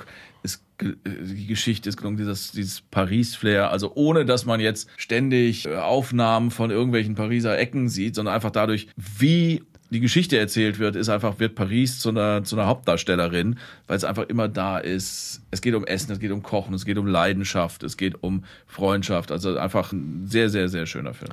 Ja, und ich finde, man merkt hier tatsächlich, ich habe jetzt gerade nochmal gesehen, dass äh, das der einzige Film ist neben den beiden unglaublichen Teilen, der von Brad Bird äh, inszeniert ist. Und ich finde, wenn man das jetzt so im Hinterkopf behält, merkt man, dass diese Filme so ein gewisses Tempo haben. So ein gewisses Pacing, das ich sehr, sehr mag. Also die haben irgendwie ja so, einen- so einen guten Flow. Also sind vielleicht ein bisschen schneller als die anderen. Habe ich jetzt, äh, kommt mir so ein bisschen vor. Und ich finde, das macht Ratatouille und die Unglaublichen auch sehr gut, eben so einen durch den Film zu ziehen und in einer gewissen Geschwindigkeit da irgendwie die Handlung äh, fortzutreiben. Und ich äh, ja, finde Ratatouille ist einfach sehr unterhaltsam. Ich finde äh, auch diese ganze Kritiker-Story auch interessant. Ist ja quasi an uns, ne, als Filmkritiker. Wir sind auch immer, gu- so gucken auch so auf Filme wie Ja. er auf äh, das Essen. Ähm, Nee, das fand ich sehr gut und klar, diese ganze Freundschaftsgeschichte. Ich finde auch, wie da irgendwie Geschmäcker oder irgendwie Essen eingefangen wird und bildlich irgendwie ähm, rübergebracht wird, ist sehr, sehr innovativ und sehr, sehr gut. Mag ich gerne. ja, der Film zeigt einem ja auch als Kind äh, so ein bisschen, du kannst halt alles werden, was du werden möchtest, ne? Mhm. Und äh, egal, wo du herkommst, was nicht ganz stimmt, Das leider, ist halt so aber ein bisschen, bisschen liberale, äh, Genau. vielleicht Lügengeschichte, aber naja. aber so ein bisschen, dass man an sich selber glauben sollte vielleicht. Mm, Und was für mich äh, krass ist, dass ich Ratatouille das erste Videospiel war, das ich gespielt habe, damals auf der PS3 schon. Ich glaube, mein Vater hatte damals schon eine PS3 oder PS2. Und dann wird das ausgeliehen in der Videothek und das habe ich sehr viel gespielt, dieses Videospiel. Also das ist mir mehr im Kopf geblieben Als der als, Film. als der Film. Ja. Apropos Videospiele und Technik. Kommen wir Ja. zu Wally. Wally. Wally. Wally. Wer will anfangen? Ich liebe Also- diesen Film. Ich auch. Ich auch. Also ich kann äh, gerne anfangen. Für mich ist das, und das ist jetzt vielleicht schon ein Spoiler auf unsere Top 3 am Ende, für mich ist das der Höhepunkt von Pixar. Für mich ist das der beste Pixar-Film. Ich finde den unglaublich gut gemacht. Ich finde, die erste Hälfte ist inszenatorisch das Beste, was äh, Pixar bisher auf die Beine gestellt hat. Und ich finde auch die zweite Hälfte, die oft auch ein bisschen kritisiert wird, dass sie nicht ganz irgendwie mithält. Ich finde die aber inhaltlich sehr mutig. Ich finde, da kommt genau das raus, was irgendwie Pixar ausmacht. Das funktioniert auf einer lustigen Ebene für Kinder und das funktioniert auf einer sehr politischen und äh, inhaltlichen Ebene für Erwachsene. Und deswegen ist das gerade mit dieser, Z- mit dieser sehr mutigen Zweiteilung, finde ich, weil diese Hälften sich wirklich sehr unterscheiden, aber irgendwie doch zusammenpassen, funktioniert das für mich am besten. Und das ist für mich so das Meisterwerk von Pixar und äh, der beste Film. Ich hätte dazu Meinung. Dann bitte. ja, Also ich zuerst. liebe, den, den, den, ich liebe die Figur Wally. Ich mag den Film auch, aber ich finde gerade die Punkte, die du gerade angesprochen hast, sind die, die bei mir nicht so funktionieren. Dazu muss man vielleicht wissen, dass ich äh, großer Science-Fiction-Fan bin. Und ähm, ich finde halt immer, das ist also, es gibt so ein Genre äh, Science-Fiction von Leuten, die kein Science-Fiction mögen. Da fällt das so ein bisschen rein. Und ich finde es halt so ein bisschen auch dann die Message, die da so, ich, ich finde es ein bisschen, bisschen gähn. Das ist so, so, so eine sehr generische Message, finde ich. Du meinst jetzt aber das, also die zweite, du redest wahrscheinlich Genau. von der zweiten. Genau. Ja, aber auch, also tatsächlich, ähm, ich möchte gar nichts gegen den Film sagen. Der, der, der hat genug wirklich, wirklich tolle Szenen und nicht zuletzt eben Wally und die Momente zwischen Wally und Eve, glaube ich. Eve, genau. Ähm, aber äh, der, der Top 3 bei mir nicht, aus den genannten Gründen. Aber Olaf, hast du das damals auch schon so wahrgenommen, dass das so eine, du meinst gerade generierte Geschichte? Irgendwie? Generisch. Gener Also so, so sehr. generische Geschichte, genau. Also ich meine, damals, es geht ja darum, dass die Menschheit die Erde zerstört und dann Wally am Ende ne, die Pflanze Aber geht es zurückbringt. dir um dieses Erde-Vermüllungsding oder geht es dir um dieses, wie die Menschen werden, wenn sie sich nicht mehr bewegen müssen? Genau, Ach so, so, ja, so all, all, all das tatsächlich. Das ist halt nichts davon ist, äh, ist, ist zu diesem Zeitpunkt, als der Film rauskam, für mich neu gewesen. Also ihr dürft Ja. dabei nicht vergessen, dass ich da sech- äh, 39 war, als er rausgekommen Ja. ist. Wenn ich mich jetzt nicht verrechnet habe. Ich verrechne mich gerne mal bei meinem eigenen Alter. Aber gab es denn einen Film vorher, der diese, was in der zweiten Hälfte so geschildert wird, so drastisch und so ein bisschen satirisch überspitzt, auch auf den Punkt? Jetzt so, so, so nicht, aber ich, ich fand es halt, also ich müsste, hätte jetzt vielleicht nochmal kurzfristig nochmal schauen müssen, um das äh, konkreter zu sagen, weil ich, das ist so das, was ich mitgenommen habe, das ist so dieses, ne, also die, die Topoi, um mal den, den Film, die angesprochenen Themen in der Summe sind halt, wenn du 20 Jahre lang Science-Fiction-Filme äh, siehst und Bücher liest, ja, okay. ne, nichts ja. Neues. Verstehe ich, aber ich finde es halt trotzdem dann immer noch gut, wenn man zum Beispiel dieses Thema Umweltverschmutzung auch eben so kindgerecht nochmal aufgearbeitet. Völlig in, richtig. Vor allem als in einem Film von einem Studio, was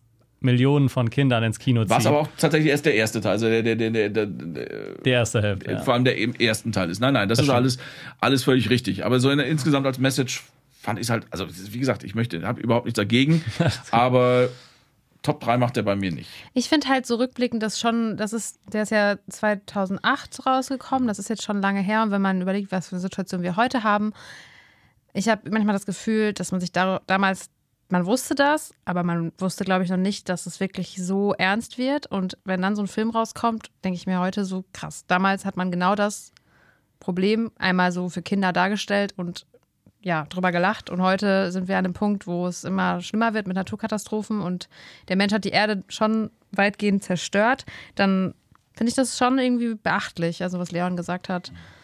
Klar, ja klar, Ja. ja. Finde ich auch. Aber klar, gab es wahrscheinlich auch schon mal vorher. Ich finde aber auch gerade wirklich diese erste Hälfte ist und kommt ja, glaube ich, ohne gesprochenes Wort aus und das Viel, ist wirklich ja. äh, inszenatorisch Ja. Wirklich eine kleine. Meisterleistung, Keine Frage. die, die mich sehr begeistert. Ähm, ich glaube, dieses Science-Fiction-Thema finde ich aber ganz interessant, weil für mich war es ja dann wahrscheinlich der erste Science-Fiction-Film, den ich gesehen habe. Und ich glaube, das hat mich so ein bisschen in dieses, äh, ja, da so reingebracht, weil ich fand das als Kind richtig cool mit Raumschiffen und äh, einem anderen Planeten und diese ganze Technik auch in diesem Film fand ich richtig toll. Und ich glaube, das war so ein bisschen der Einstieg ins äh, Science-Fiction. Das ist ja auch ein bisschen Genre. oft so immer die Frage, wenn man irgendwie so Filmkritik macht oder so und irgendwie schon tausende Filme gesehen hat, wie bewertet man so Sachen, so Filme, wie bewertet man so Filme, Ja. die eben Sachen nochmal noch mal neu irgendwie ähnliche, also die Themen, die es schon mal Mhm. gab, nochmal neu inszenieren oder nochmal neu darbieten, weil viele es eben nicht so kennen. Ist ja immer so ein bisschen schwierig als Genau. Kritiker, der viel gesehen hat, das so richtig einzuordnen. Den geht es jetzt halt auch überhaupt nicht um Kritik, sondern geht, ne, sondern Ja, ja. nur um meine eigene Meinung dazu, oder mein eigene, eigenes Feeling dazu. Ja. Ne? Also deswegen, So. für, für seine Zeit und als Bewertung ist das ein fantastischer Film. Ja. Überhaupt keine Frage.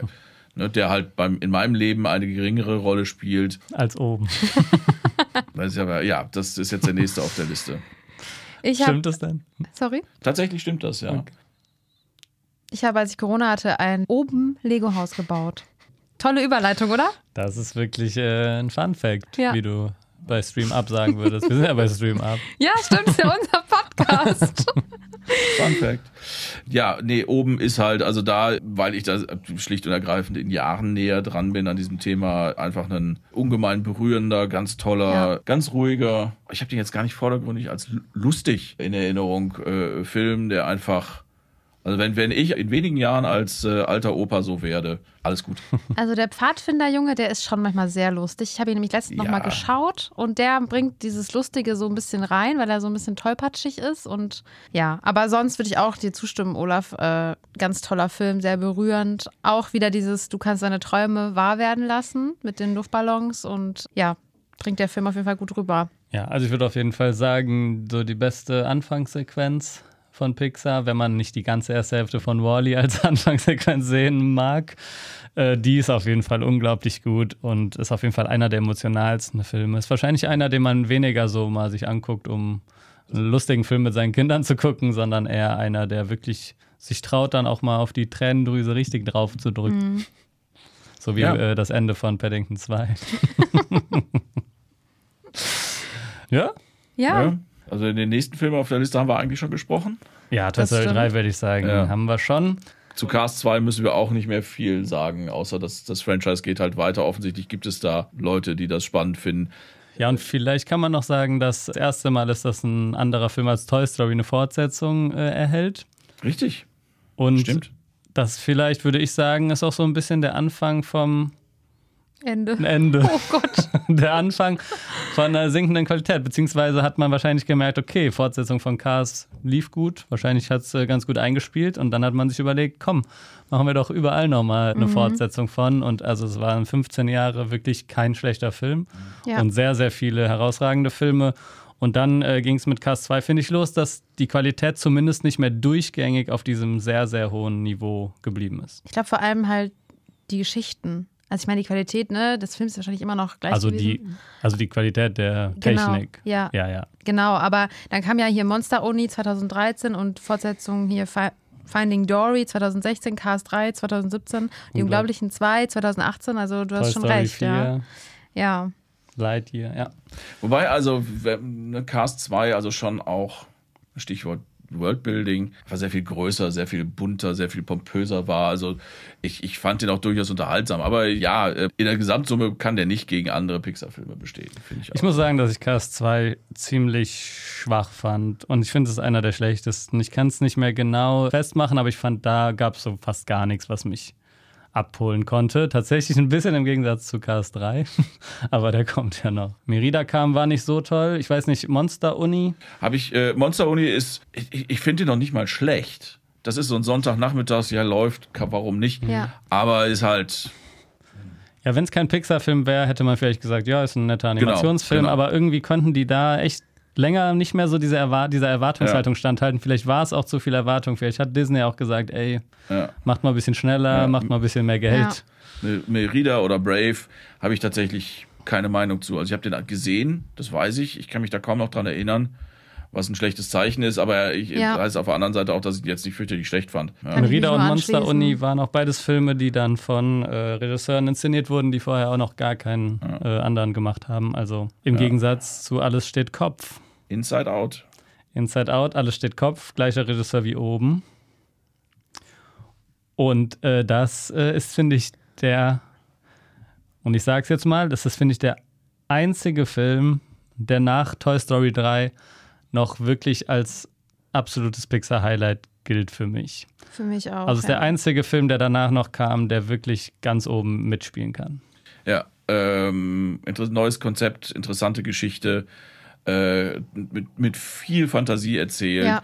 Unglaublich äh, relatable. Also selbst wenn man älter ist, kann man sich noch daran erinnern, wie man sich in dem Alter gefühlt hat. Also auch diese Idee, dass da verschiedene Charaktere im Kopf sind, ist ja nicht neu, aber einfach auf eine Art und Weise umgesetzt, ja, toll. Also ich finde den ganzen Anfang so lustig mit diesen Emotionen im Gehirn. Das ist so lustig umgesetzt und dann aber noch auch sich diese Tiefe zuzutrauen, irgendwie in das menschliche Gehirn einzudringen. Und da ist auch wieder, der funktioniert für Kinder mit diesen ganzen Emotionen, mit diesen lustigen Szenen wahrscheinlich perfekt. Aber du kannst auch wirklich eine sehr tragische Geschichte über das Innenleben von einem Menschen irgendwie sehen. Stimmt, ja. Und äh, wieder diese Zweigleisigkeit steht da nochmal so im Vordergrund, die danach, finde ich, nicht mehr so richtig viel vorkam. Ich glaube, ich kann da gar nicht so viel hinzufügen, außer dass mich der Film damals, ich habe den im Kino geguckt und er hat mich so berührt. Also das Ende, da musste ich auch Tränen zurückhalten. Neben mir wurde geweint. Ich war so, ich weine jetzt nicht, aber ähm, ich war sehr, sehr berührt und ich, also auch wenn es da um eine Pubertierende geht, können sich, glaube ich, viele immer noch damit äh, identifizieren. Ne? Also die Stimmen in meinem Kopf wollt ihr nicht hören. Ja, oder auch, ne, wenn Leute psychisch krank sind oder ne, mhm. ne, dann genau solche Emotionen finden da ja auch statt und deswegen ist der Film, glaube ich, für einfach für jeden etwas. Und da steckt so viel drin und das ist ja. auch so ein Thema, wo man so viel Humor auch rausziehen kann. Ja. Ich glaube, es gibt diese Post-Credit-Scene, wo die, wo die sich dann mit diesem Typen trifft Ja. Diesem, und dann geht das irgendwie in seinen Kopf und das sind einfach so lustige Szenen. Das ist so eine gute, simple Idee eigentlich, die aber einfach so perfekt umgesetzt wurde, dass dieser Film wirklich ähm, nach oben gehört. Ich finde aber auch, dass der Film noch hätte mehr in andere Köpfe gehen können. Wir gehen ja einmal, glaube ich, in den Kopf der Mutter und einmal auch in den Kopf des Vaters in einer Streitsituation. Und da habe ich mir, weiß ich noch, dass ich mir damals ein bisschen gewünscht dass das manchmal doch noch weiter erzählt wird. Vielleicht nächstes Jahr. Genau, also eine Kommt ein- Fortsetzung nächstes davon. Jahr. Wirklich? Ja. Wieso weiß ich das schon wieder nicht?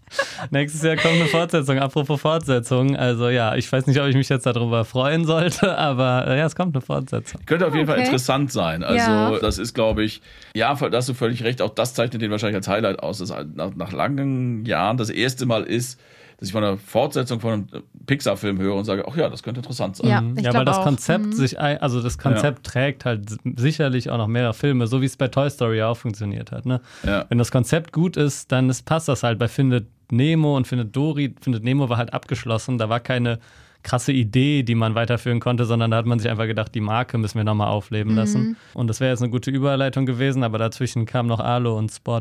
Bis gerade eben wusste ich nicht, dass dieser Film existiert. Auf Englisch The Good Dinosaur. Ja, also das ist so ein wirklich ein Film, der einfach so, noch mehr als die Monster-Uni, einfach so ein ganz lustiger Film ist, aber wo man sich so fragt, wo ist der hohe Anspruch geblieben? Also wo ist der Anspruch geblieben, mehr zu ja. sein als ein seichter, lustiger oder nicht mal super lustiger, sondern ein bisschen lustiger Kinderfilm? Also ich frage mich einfach, was ist da passiert? Also weiß ich nicht, weil auch ich habe damals den Trailer gesehen und war so, den Film werde ich mir garantiert nicht angucken. Und das muss man erstmal schaffen. Wenn ein anderer Trailer dich dazu gebracht hat, Olaf, äh, direkt die Figur davon zu kaufen und mich einen Trailer dazu bringt, dass ich mir denke, das möchte ich mir einem Baby, das mit einem Dinos- Dinosaurier Schild und die nicht mal sprechen. Das ist äh, Alon Spot, der ist, denke ich, auch nicht weiter der Rede wert. Ich würde nur sagen, dass das so bezeichnet. Also ich würde sagen, ich würde mal Hot Take äh, sagen, ein Alon Spot hätte es in den Nullerjahren nicht gegeben von Disney, Nee. von Pixar. Genau, dann äh, kommt Findet Dory.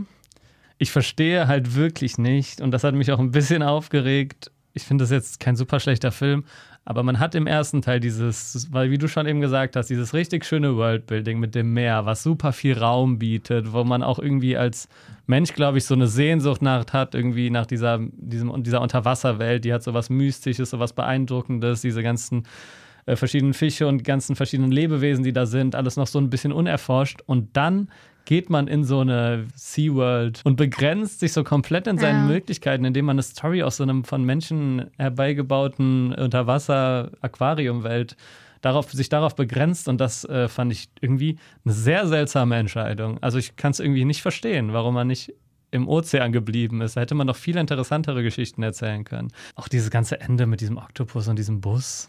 Ja. ja. Ja, also ich habe den auch geguckt im Kino tatsächlich und ich habe mich an nicht mehr erinnert, dass es in einem Aquarium war. Ich habe mich nicht mehr erinnert, dass da eine Szene mit dem Oktopus war. Jetzt weiß ich es wieder und ich glaube, das ist leider dann auch alles. Also ich bin da gerne nochmal so eingetaucht. War ganz nett. Das einzige Interessante fand ich wirklich diese bisschen Traumabewältigung von Dori, die manchmal so zum Vorschein kommt. Das fand ich so einen ganz interessanten Punkt, aber sonst mittelmäßig. Ja. Überspringen wir Cast 3.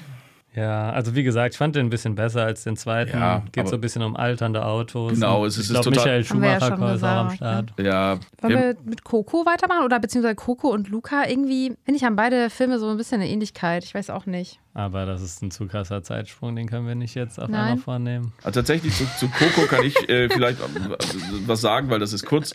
Ich glaube, dass ich dem Film Unrecht tue. Er hat mich nicht abgeholt, aber ich kann nicht sagen, warum. Ich fand den eigentlich, irgendwie fand ich den nett. Ich muss sagen, das geht mir tatsächlich ziemlich ähnlich.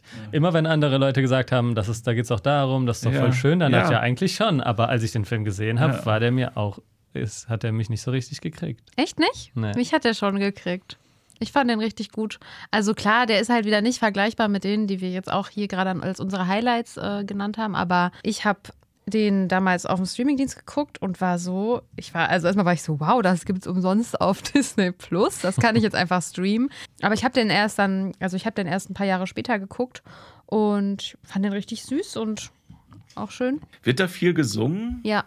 Das ist vielleicht einer der Gründe. Ich mag einfach keine, keine Musicals. Also was heißt, ich mag nicht, aber die, die Ja, doch, da wird schon sehr viel gesungen. Da wird viel gesungen. Und ich mochte auch den Stil nicht so gerne. Es, ja, war nicht irgendwie meins. Aber ich kann ihn auf jeden Fall anerkennen als einen der besseren. Ja, in der nein, das, das, das ist schön gemacht. Einer der besseren in der Post äh, Ja. Toy Story 3 Ära. Eben. Ja, die Unglaublichen zwei habe ich leider nicht gesehen. Also ihr merkt vielleicht, wir müssen uns ein bisschen ranhalten. Deswegen gehen wir jetzt ein bisschen schnell durch die Filme durch.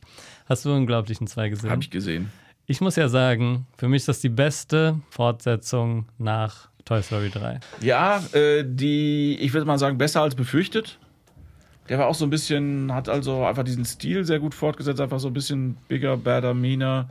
Ja, Also ich finde halt irgendwie Ja. immer dieses Thema interessant und wenn ich mich richtig erinnere, kommt das auf jeden Fall auch in dem Film vor, so die, was ist eigentlich die Legitimation von ja, Superhelden? ja genau, genau. äh, zu tun, was sie tun. Und das gab es auch in ein paar Marvel-Filmen. Das war dann, waren dann auch die, die ich besser fand. Bei Civil War zum Beispiel war das irgendwie dann Thema. Warum, wo ist eigentlich so die demokratische oder gesellschaftliche, gesellschaftliche Legitimierung dafür, dass die jetzt irgendwie entscheiden, wie es zu laufen hat?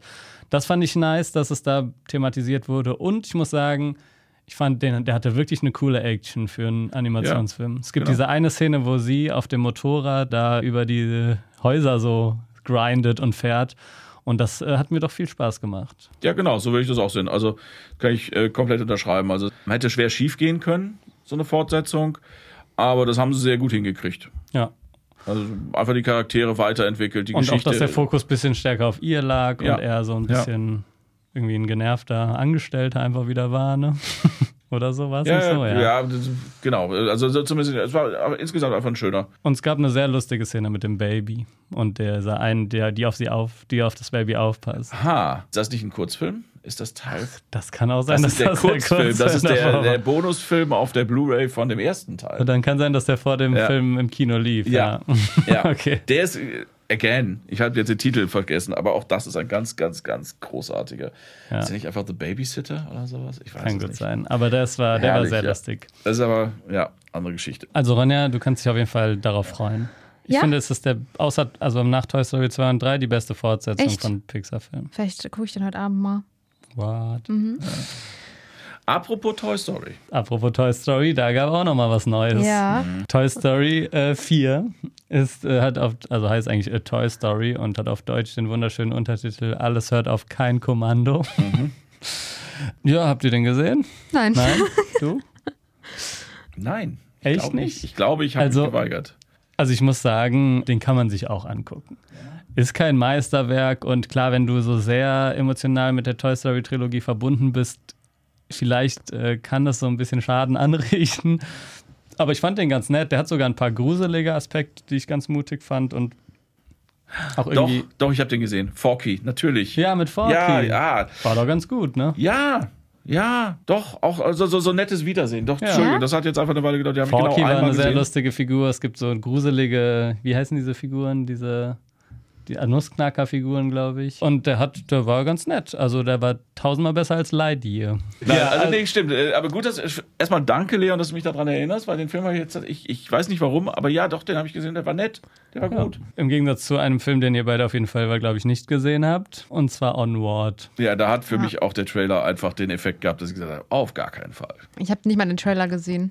Also Onward ist auch ein Film, da fragt man sich auch, wie das passiert ist, also wie der rauskommen konnte bei Pixar. Also ich habe den gesehen und der ist auch nicht schlecht. Der, der orientiert sich also sehr, halt so sehr stark an einer Videospiellogik. Also die gehen quasi auf eine Quest und alles ist so sehr, vielleicht ein bisschen ähnlich wie bei Puss in Boots 2, aber halt nicht so gut.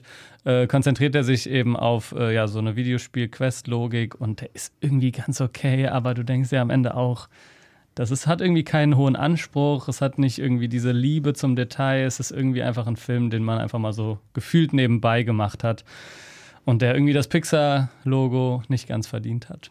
Schade, tut mir sehr leid, weil Ja. bestimmt, das finde ich immer wichtig, zu sagen, bestimmt haben auch da Leute Herzblut investiert und äh, dran geglaubt, aber äh, bei, bei mir ist es nicht angekommen, nein. Es ist der, glei Sag du. ist der gleiche Regisseur wie die Monster-Uni. Ja, habt ihr Soul gesehen? Ähm, ich habe Soul gesehen und ich finde, dem kann man durchaus hoch anrechnen, dass er wieder ein bisschen ambitionierter war.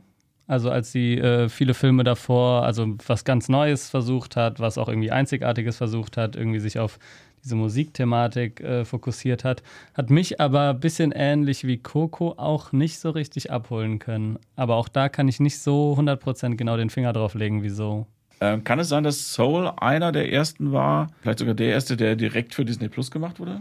Hat, oder hatte der? Ja, doch, das Ja, war genau. Ja. Ja? Das Ja. war dann, wo der, der Fokus einfach angefangen hat auf diese Ja. Veröffentlichung auf den Streamingdiensten.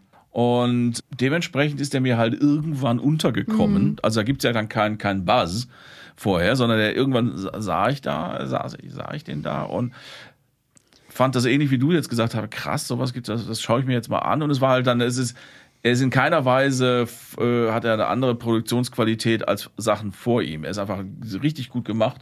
Ich fand die Geschichte toll. Ich mag halt die Art von Musik, um die es da geht. Ich fand die Figuren klasse. Ich fand diese andere Welt. Wir, wir machen ja hier Spoiler. Ist euer Podcast spoilerfrei eigentlich?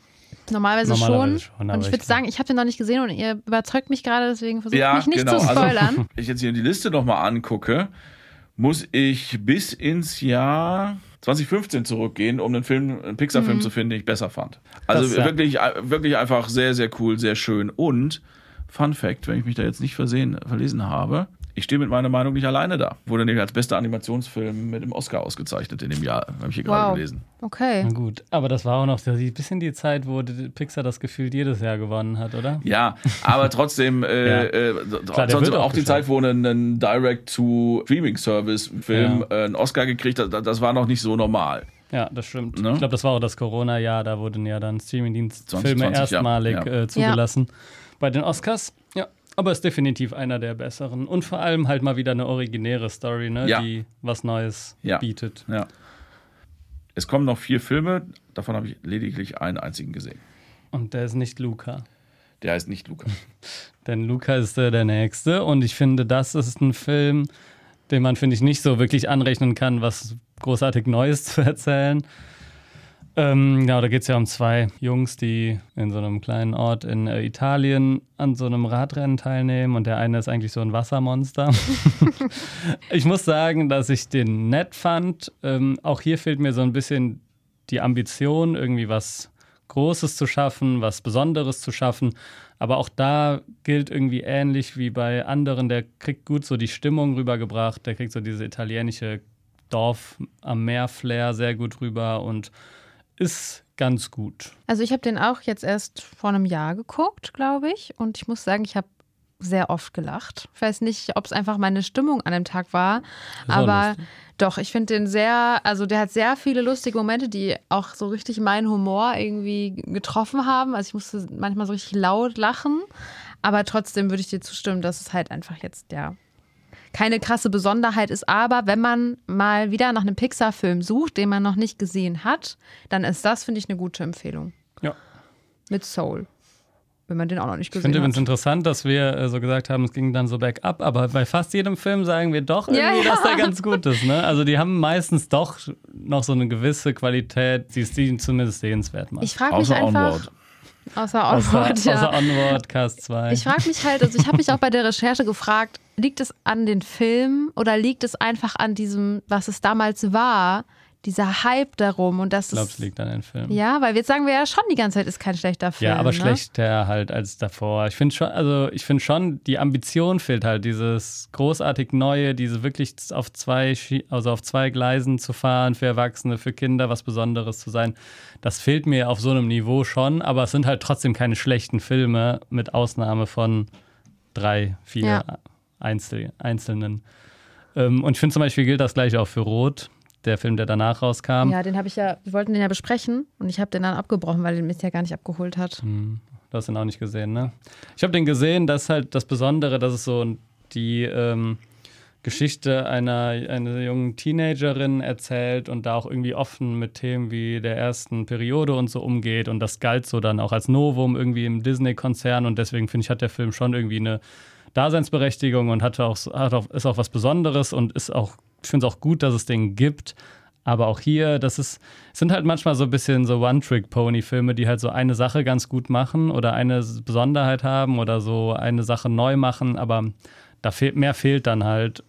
Und das war halt früher anders und deswegen finde ich Rot ist okay, kann man sich angucken, aber ist auch kein Meisterwerk. Aber Ele- bei, bei Lightyear kann ich was beitragen. Okay, sehr gut. Okay, ich kann zu Elementals was. Kleines. Ich mag den Stil nicht, also Ich den. Animationsstil nicht sehr. fand die Geschichte aber wieder überraschend nett. Aber so insgesamt für mich auch gescheitert. Also für mich auch sehr gescheitert sogar. Also ich finde, das ist einer der schlechtesten.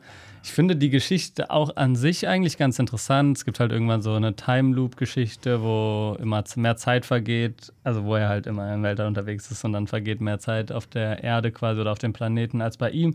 Das fand ich ganz nett, aber für mich sind sehr viele Witze da irgendwie so Rohrkrepierer gewesen. Der Humor hat nicht so gestimmt, das war alles nicht so treffend. Der Stil war nicht so toll, die Charaktere waren so mittelgut. Es gab so ein paar Witze, die auch so ein bisschen zu sehr ausgeschlachtet wurden und dann aber gar nicht so lustig waren. Es hat mir so ein bisschen gefehlt und dann fehlt dem auch irgendwie so ein doppelter Boden. Der, der, der doppelte Boden ist ja eigentlich in der Prämisse angelegt. Also das fand ich noch ja. Noch, das ist jetzt, glaube ich, Stimmt. kein Spoiler, wenn man sagt, ja. das ist quasi die fiktive Vorlage für das Spielzeug ja. aus Toy Story. Stimmt. Die Idee fand ich eigentlich so nach ein bisschen, nachdem ich die ein bisschen habe sacken lassen, fand ich die nicht doof. Aber ja, so in der Summe ja. habe ich den einmal geschaut. Ich habe das ist jetzt keine verschwendete Zeit. Aber nochmal werde ich ihn, glaube ich, nicht sehen müssen. Ich auch nicht. Für mich tatsächlich einer der schlechtesten. Und dann sind wir schon beim letzten Film angekommen, ne? Das ging ja schnell. Ja, ja das ging ja richtig schnell. Ich habe dazu, ich kann eine gute Einleitung machen. Dann denn mach. ich wollte den ja erst im Kino gucken, weil ich den Titelsong, weil der Titelsong von einem Künstler ähm, gesungen wird, den ich schon lange höre. Nämlich? Love heißt der.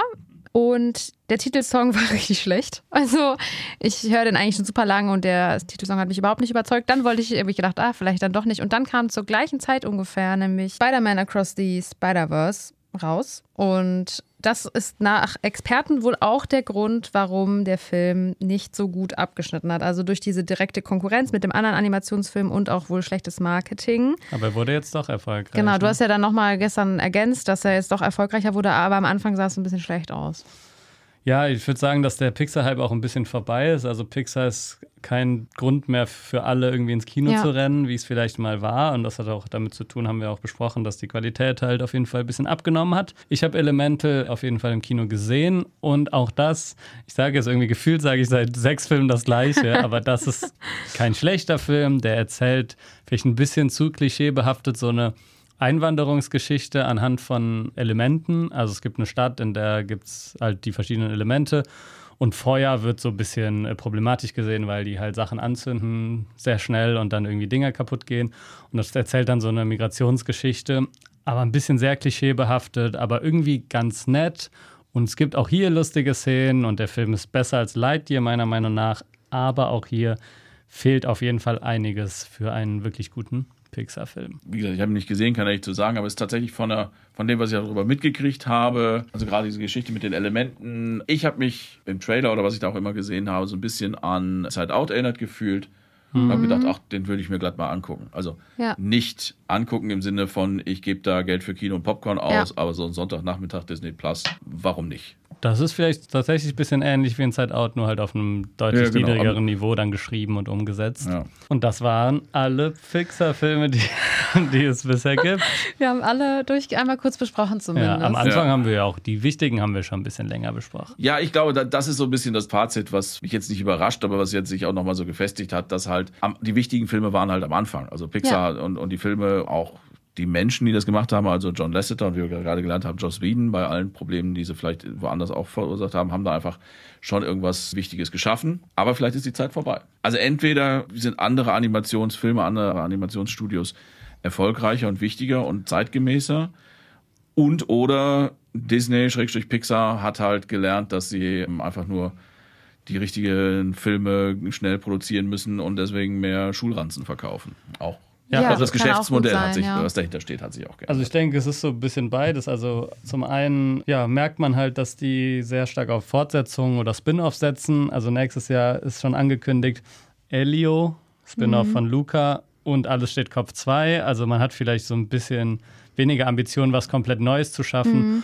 Und was finde ich auch irgendwie ein Problem ist, so als wenn man sich die gesamte Filmografie anguckt und jetzt guckt, was mit Across the Spider-Verse oder auch diesem neuen Teenage Mutant Ninja Turtles Animationsfilm passiert ist, die haben sich halt, was den Animationsstil angeht, sehr wenig weiterentwickelt. Es gibt halt, also viele Leute hört man auch sagen, ja, es ist halt dieser Pixar-Style, das ist halt auch irgendwann mal drüber und jetzt so eine Cross the Spider-Verse Ja. spielt viel mehr so mit dem Medium. Also man hang, hängt sich da so sehr daran, irgendwie, was früher halt revolutionär und neu und gut war Genau. und hat wenig damit herumexperimentiert und das fällt denen jetzt vielleicht so ein bisschen auf die Füße, wobei das jetzt, glaube ich, auch alles nicht unerfolgreich ist, aber halt nicht mehr so. Ja, auch äh, der gestiefelte Kater Teil 2 haben wir ja auch sehr ausführlich drüber gesprochen und auch festgestellt, dass da einfach nochmal mit neuen Elementen gespielt wird, die wir halt in den Pixar-Filmen bis jetzt noch nicht gesehen haben. Ne? Ja, oder auch so diese Nähe zum Comic, dann irgendwie auch Ja. visuell irgendwie zu berücksichtigen und so. Das fehlt irgendwie den Film ein bisschen und deswegen, ja, ich würde auch sagen, das Fazit ist, es war auf jeden Fall mal äh, die goldene Ära von Pixar und jetzt ist es eher so die bronzene Ära. Soll ich jetzt sagen, warum wir alle Ja. Unrecht haben? Aber wir mit, müssen ich will doch die tippen. Sache mit Dori. Das musst Genau. du auch noch ergänzen. Ja, Das, das passt zusammen. Ja, weil Denn, bestimmt Dory der erfolgreichste Film ist. äh, Quelle Wikipedia, Liste der Pixar-Filme. Gibt es auch eine Tabelle mit Einspielergebnis. Ja, okay. Kann ich einmal Na- tippen? Wart, ja, Ich will einmal die versuchen. Top 5. Ich sage, Top 5 ist auf jeden Fall findet Dory, wenn du das so sagst. Alles steht Kopf. Hä, Toy doch. Story 3, Lightyear und Coco. Okay, meine Top 5 findet Nemo. Ach so, das ist ja dann später wahrscheinlich erfolgreicher gewesen. ich nehme meine, also ich glaube, ich sag doch nichts. also von der Top 5 nach Einspielergebnis sind vier Fortsetzungen. Ja, das, Die einzige ja, ja. nicht, also bei, die- nach diesen Zahlen, die ich hier habe, ich habe das jetzt nicht überprüft, die einzige Nicht-Fortsetzung in der Top 5 ist tatsächlich auf Platz 5 findet Nemo. Ja, Uh, Recht aber du hast gehabt. es nicht gesagt. Doch. Das sage ich ziel zurück. Aber findet, findet Do, also mit, mit 870 Millionen weltweit, findet Dory hat über eine Milliarde eingespielt. Toy Story Story 3 äh, hatten wir, glaube ich, auch schon mal 1,07 Milliarden. A Toy Story nochmal mehr mit 0, also etwa vergleichbar viel. Und die unglaublichen 1,2 Milliarden. Der erfolgreichste, die unglaublichen zwei. Ja, deswegen. Darunter, Also, also, bei meiner Liste jetzt, weil die seltsam sortiert ist, darunter steht direkt Onward, der der einzige Ja. Pixar-Film ist, der sein Budget nicht eingespielt hat. Das habe ich auch vorhin Das gesehen. ist, das ist ein bisschen hart. ja. Aber ich würde nicht sagen, dass das zeigt, dass wir Unrecht haben, sondern das zeigt halt, warum Pixar oder Disney genauso Ja. weitermacht. Genau. Ne? sind, äh, der Erfolg gibt ihnen recht, wenn man Der so Erfolg gibt ihnen wirtschaftlich recht, aber künstlerisch will. Ja. Ja, muss es natürlich nicht so Wir haben sein. ja auch irgendwann letztens, ich weiß nicht, ob wir es im Podcast gesagt haben oder es geht ja nicht nur unbedingt um die Einspielergebnisse, sondern das, also das heißt ja nicht gleich, dass der Film auch super gut ist, das sondern heißt meistens sogar das Gegenteil, oft sogar das es Gegenteil. ist halt so, findet äh, Nemo war super erfolgreich. Ja, natürlich gehen alle in die Fortsetzung. Ob der dann auch gefallen hat, ist ja eine andere Frage. Also gerade dieses, ich finde es auch ein bisschen schade mit den ganzen Fortsetzungen, aber ich glaube, das ist auch jetzt nicht nur einfach Disney, sondern so hat sich einfach die Filmindustrie insgesamt verändert, dass da, wenn du weißt, Fortsetzungen von erfolgreichen Sachen werden noch erfol erfolgreicher, zumindest Ja. bis hin zur 3, im Fall von A Toy Story sogar bis zur Nummer 4. Und ich muss jetzt dafür unterschreiben, wofür wir die mittlerweile auch bei einem Pixar-Film locker 200 Millionen Dollar investieren. Dann mache ich das natürlich für die, für die sichere Bank und nicht für das künstlerisch Klar, das ist ja nicht nur ein, äh, im Animationsfilm so, sondern auch so. Überall gibt es Indiana Jones, Mission Impossible, dann gibt es ein Remake hier, ein Remake da. Also das ist überall, äh, finde ich, so ein kleines Problem, vor dem die Filmwelt zumindest für mich steht. Aber wenn es wirtschaftlich funktioniert, wird es halt weitergemacht. Aber hat halt äh, wenig damit zu tun, was ich gerne sehen würde. Ne? Ja, die sollen dir mal zuhören, Die wa? sollen mal Filme für mich machen und nicht für Geld. Kommt drauf an, wie viel bist du denn bereit für ein Kinoticket auszugeben? Ja, genau. Also wenn ich reich wäre, dann sehr viel. Also wenn ich jetzt so ein Elon Musk wäre, dann würde ich einfach Regisseuren, die ich gerne mag, so einem David Lynch, der seit Jahren keinen äh, Film produ- äh, Ja. kriegt, dann würde ich ihm einfach Geld geben. Und dann sollte der mal einen Film machen, der mir gefällt. Ja, dann Das ist wird eigentlich mal eine reich. gute Idee. Ja, frage ich mich auch, ob es keinen superreichen Filmfan Äh, gibt. Elon, melde dich bitte unter äh, podcast.hifi.de für weitere Informationen zu diesem Geschäftsmodell. ja. Wir haben da, Ja. hätten auch günstig einen, also irgendwas verkaufen wir auch, egal. Ähm, Er kriegt ja. einen Kaffee von Ja, uns. aber wirklich, gibt es keinen Filmfan unter Superreichen? Anscheinend nicht. Steve Jobs war In, in, anscheinend in Nordkorea gibt es da, Genau, glaube ich, einen. ja. Aber. Ja, stimmt. ja, Stimmt, den, aber ja. Aber Steve Jobs war anscheinend einer. gut. Jetzt machen wir noch ganz schnell unsere Top 3. Ich zumindest. Ich weiß nicht, wenn ihr es äh, nicht könnt. Ich schaff das doch. Oder schaffst du das auch? Cars 1, 2 und 3. nein, nein, nein, auf gar keinen Fall. Aber Top 3 ist, Ist macht schwer, ihr mal, ich ich, ich werde dann dazu was sagen, ja. Leon, du darfst anfangen. ja, ich muss noch kurz meine Liste. Ah, ich habe sie gefunden. Okay, meine Liste Nur drei darf ich oder darf ich Ja, auch du darfst fünf? nur drei. Nein, nur drei. Okay, dann eine Honorable Mention, die auf Platz 4 ist, ist, äh, sage ich jetzt wirklich einfach mal, äh, alles steht Kopf, ist mein eine Honorable Mention. Auf Platz 3 ist äh, der für mich lustigste Film, hast du es dir gemerkt, Nein. Den ich am öftesten gesehen habe. Äh, Toy Story 3? Nein, Sorry. hast du wieder nicht zugehört. Olaf weiß es auch nicht Nein. mehr. Den Film, den ich am öftesten gesehen habe, Nemo. Ist- Findet ja. Nemo. Ja, Nemo, stimmt, das war's, ja. Findet Nemo.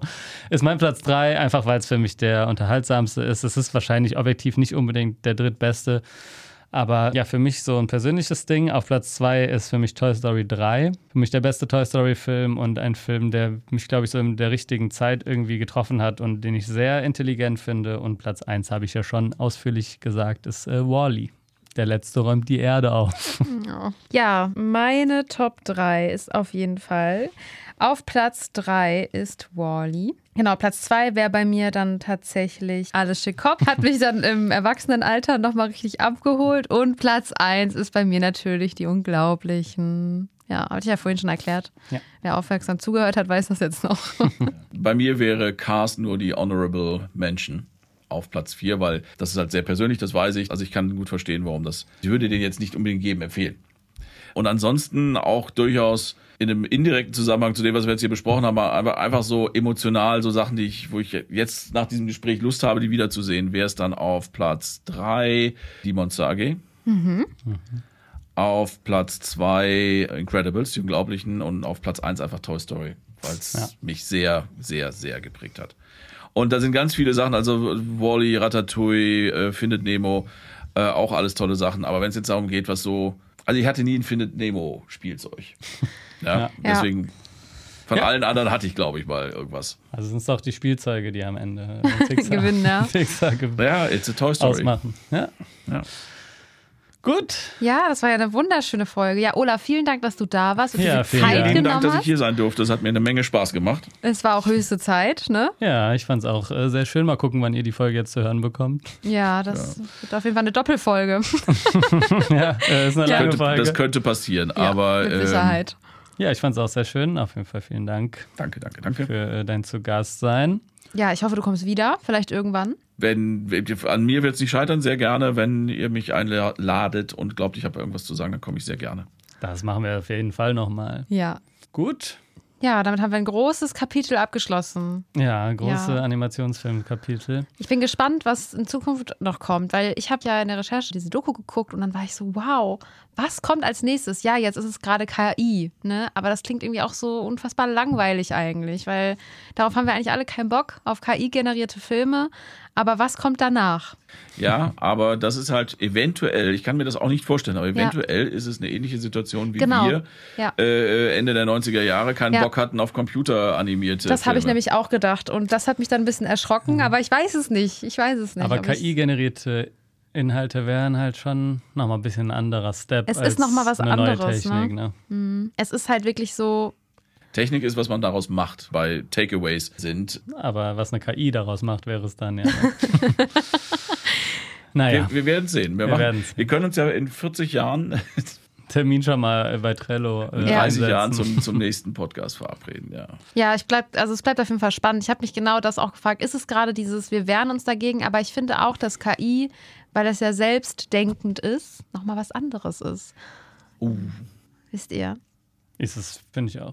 Also wenn wir jetzt nicht Das noch zwei Stunden hier sitzen mal wollen, kommentiere ich das, was du gerade gesagt hast, lieber nicht. Richtig nochmal ein Riesenthema Ich glaube, da habe ich mich jetzt auch Aber- wahrscheinlich aber- falsch ausgedrückt. Genau, ne? Aber selbstlernend ist nicht das gleiche wie selbstdenkend. Selbstdenken, ja, stimmt. Selbstlernend. Na gut, äh, wir werden sehen, wo sich das alles hin entwickelt und wie es mit dem Streik äh, weitergeht. Ja, aber erstmal äh, hoffen wir, dass euch die Folge gefallen hat. Ihr könnt uns ja gerne mal schreiben, wie ihr so dieses Special fandet und ob ihr davon mehr haben wollt und wo wie können die Leute uns schreiben. An unsere E-Mail äh, streamup.hifi.de, dabei streamup wie das deutsche Film up und nicht wie Don't Look Up. Oder bei Instagram. Auf at streamup oder bei TikTok at streamingtips. Ihr könnt Genau. auch Olafs Podcast folgen.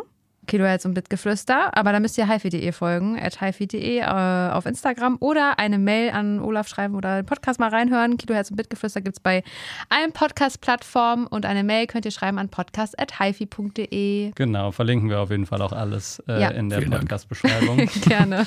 da hat Olaf auf jeden Fall immer verschiedene Gäste zu allen möglichen HiFi-Themen. Und auch sehr interessante Themen, wenn man sich nicht für HiFi unbedingt interessiert, sondern auch einfach für Musik oder Technik. Da gibt es auf jeden Fall sehr viele spannende Folgen. Hm, vielen Dank. Genau. Ja, Und dann äh, bleibt uns auch nichts mehr zu sagen, außer äh, bis Tschüss. zum nächsten Mal. ja, genau. Bis zum nächsten Mal. Tschüss. Tschüss. Ciao. Ja. Ich drücke jetzt Stopp. Ja. Zwei Stunden.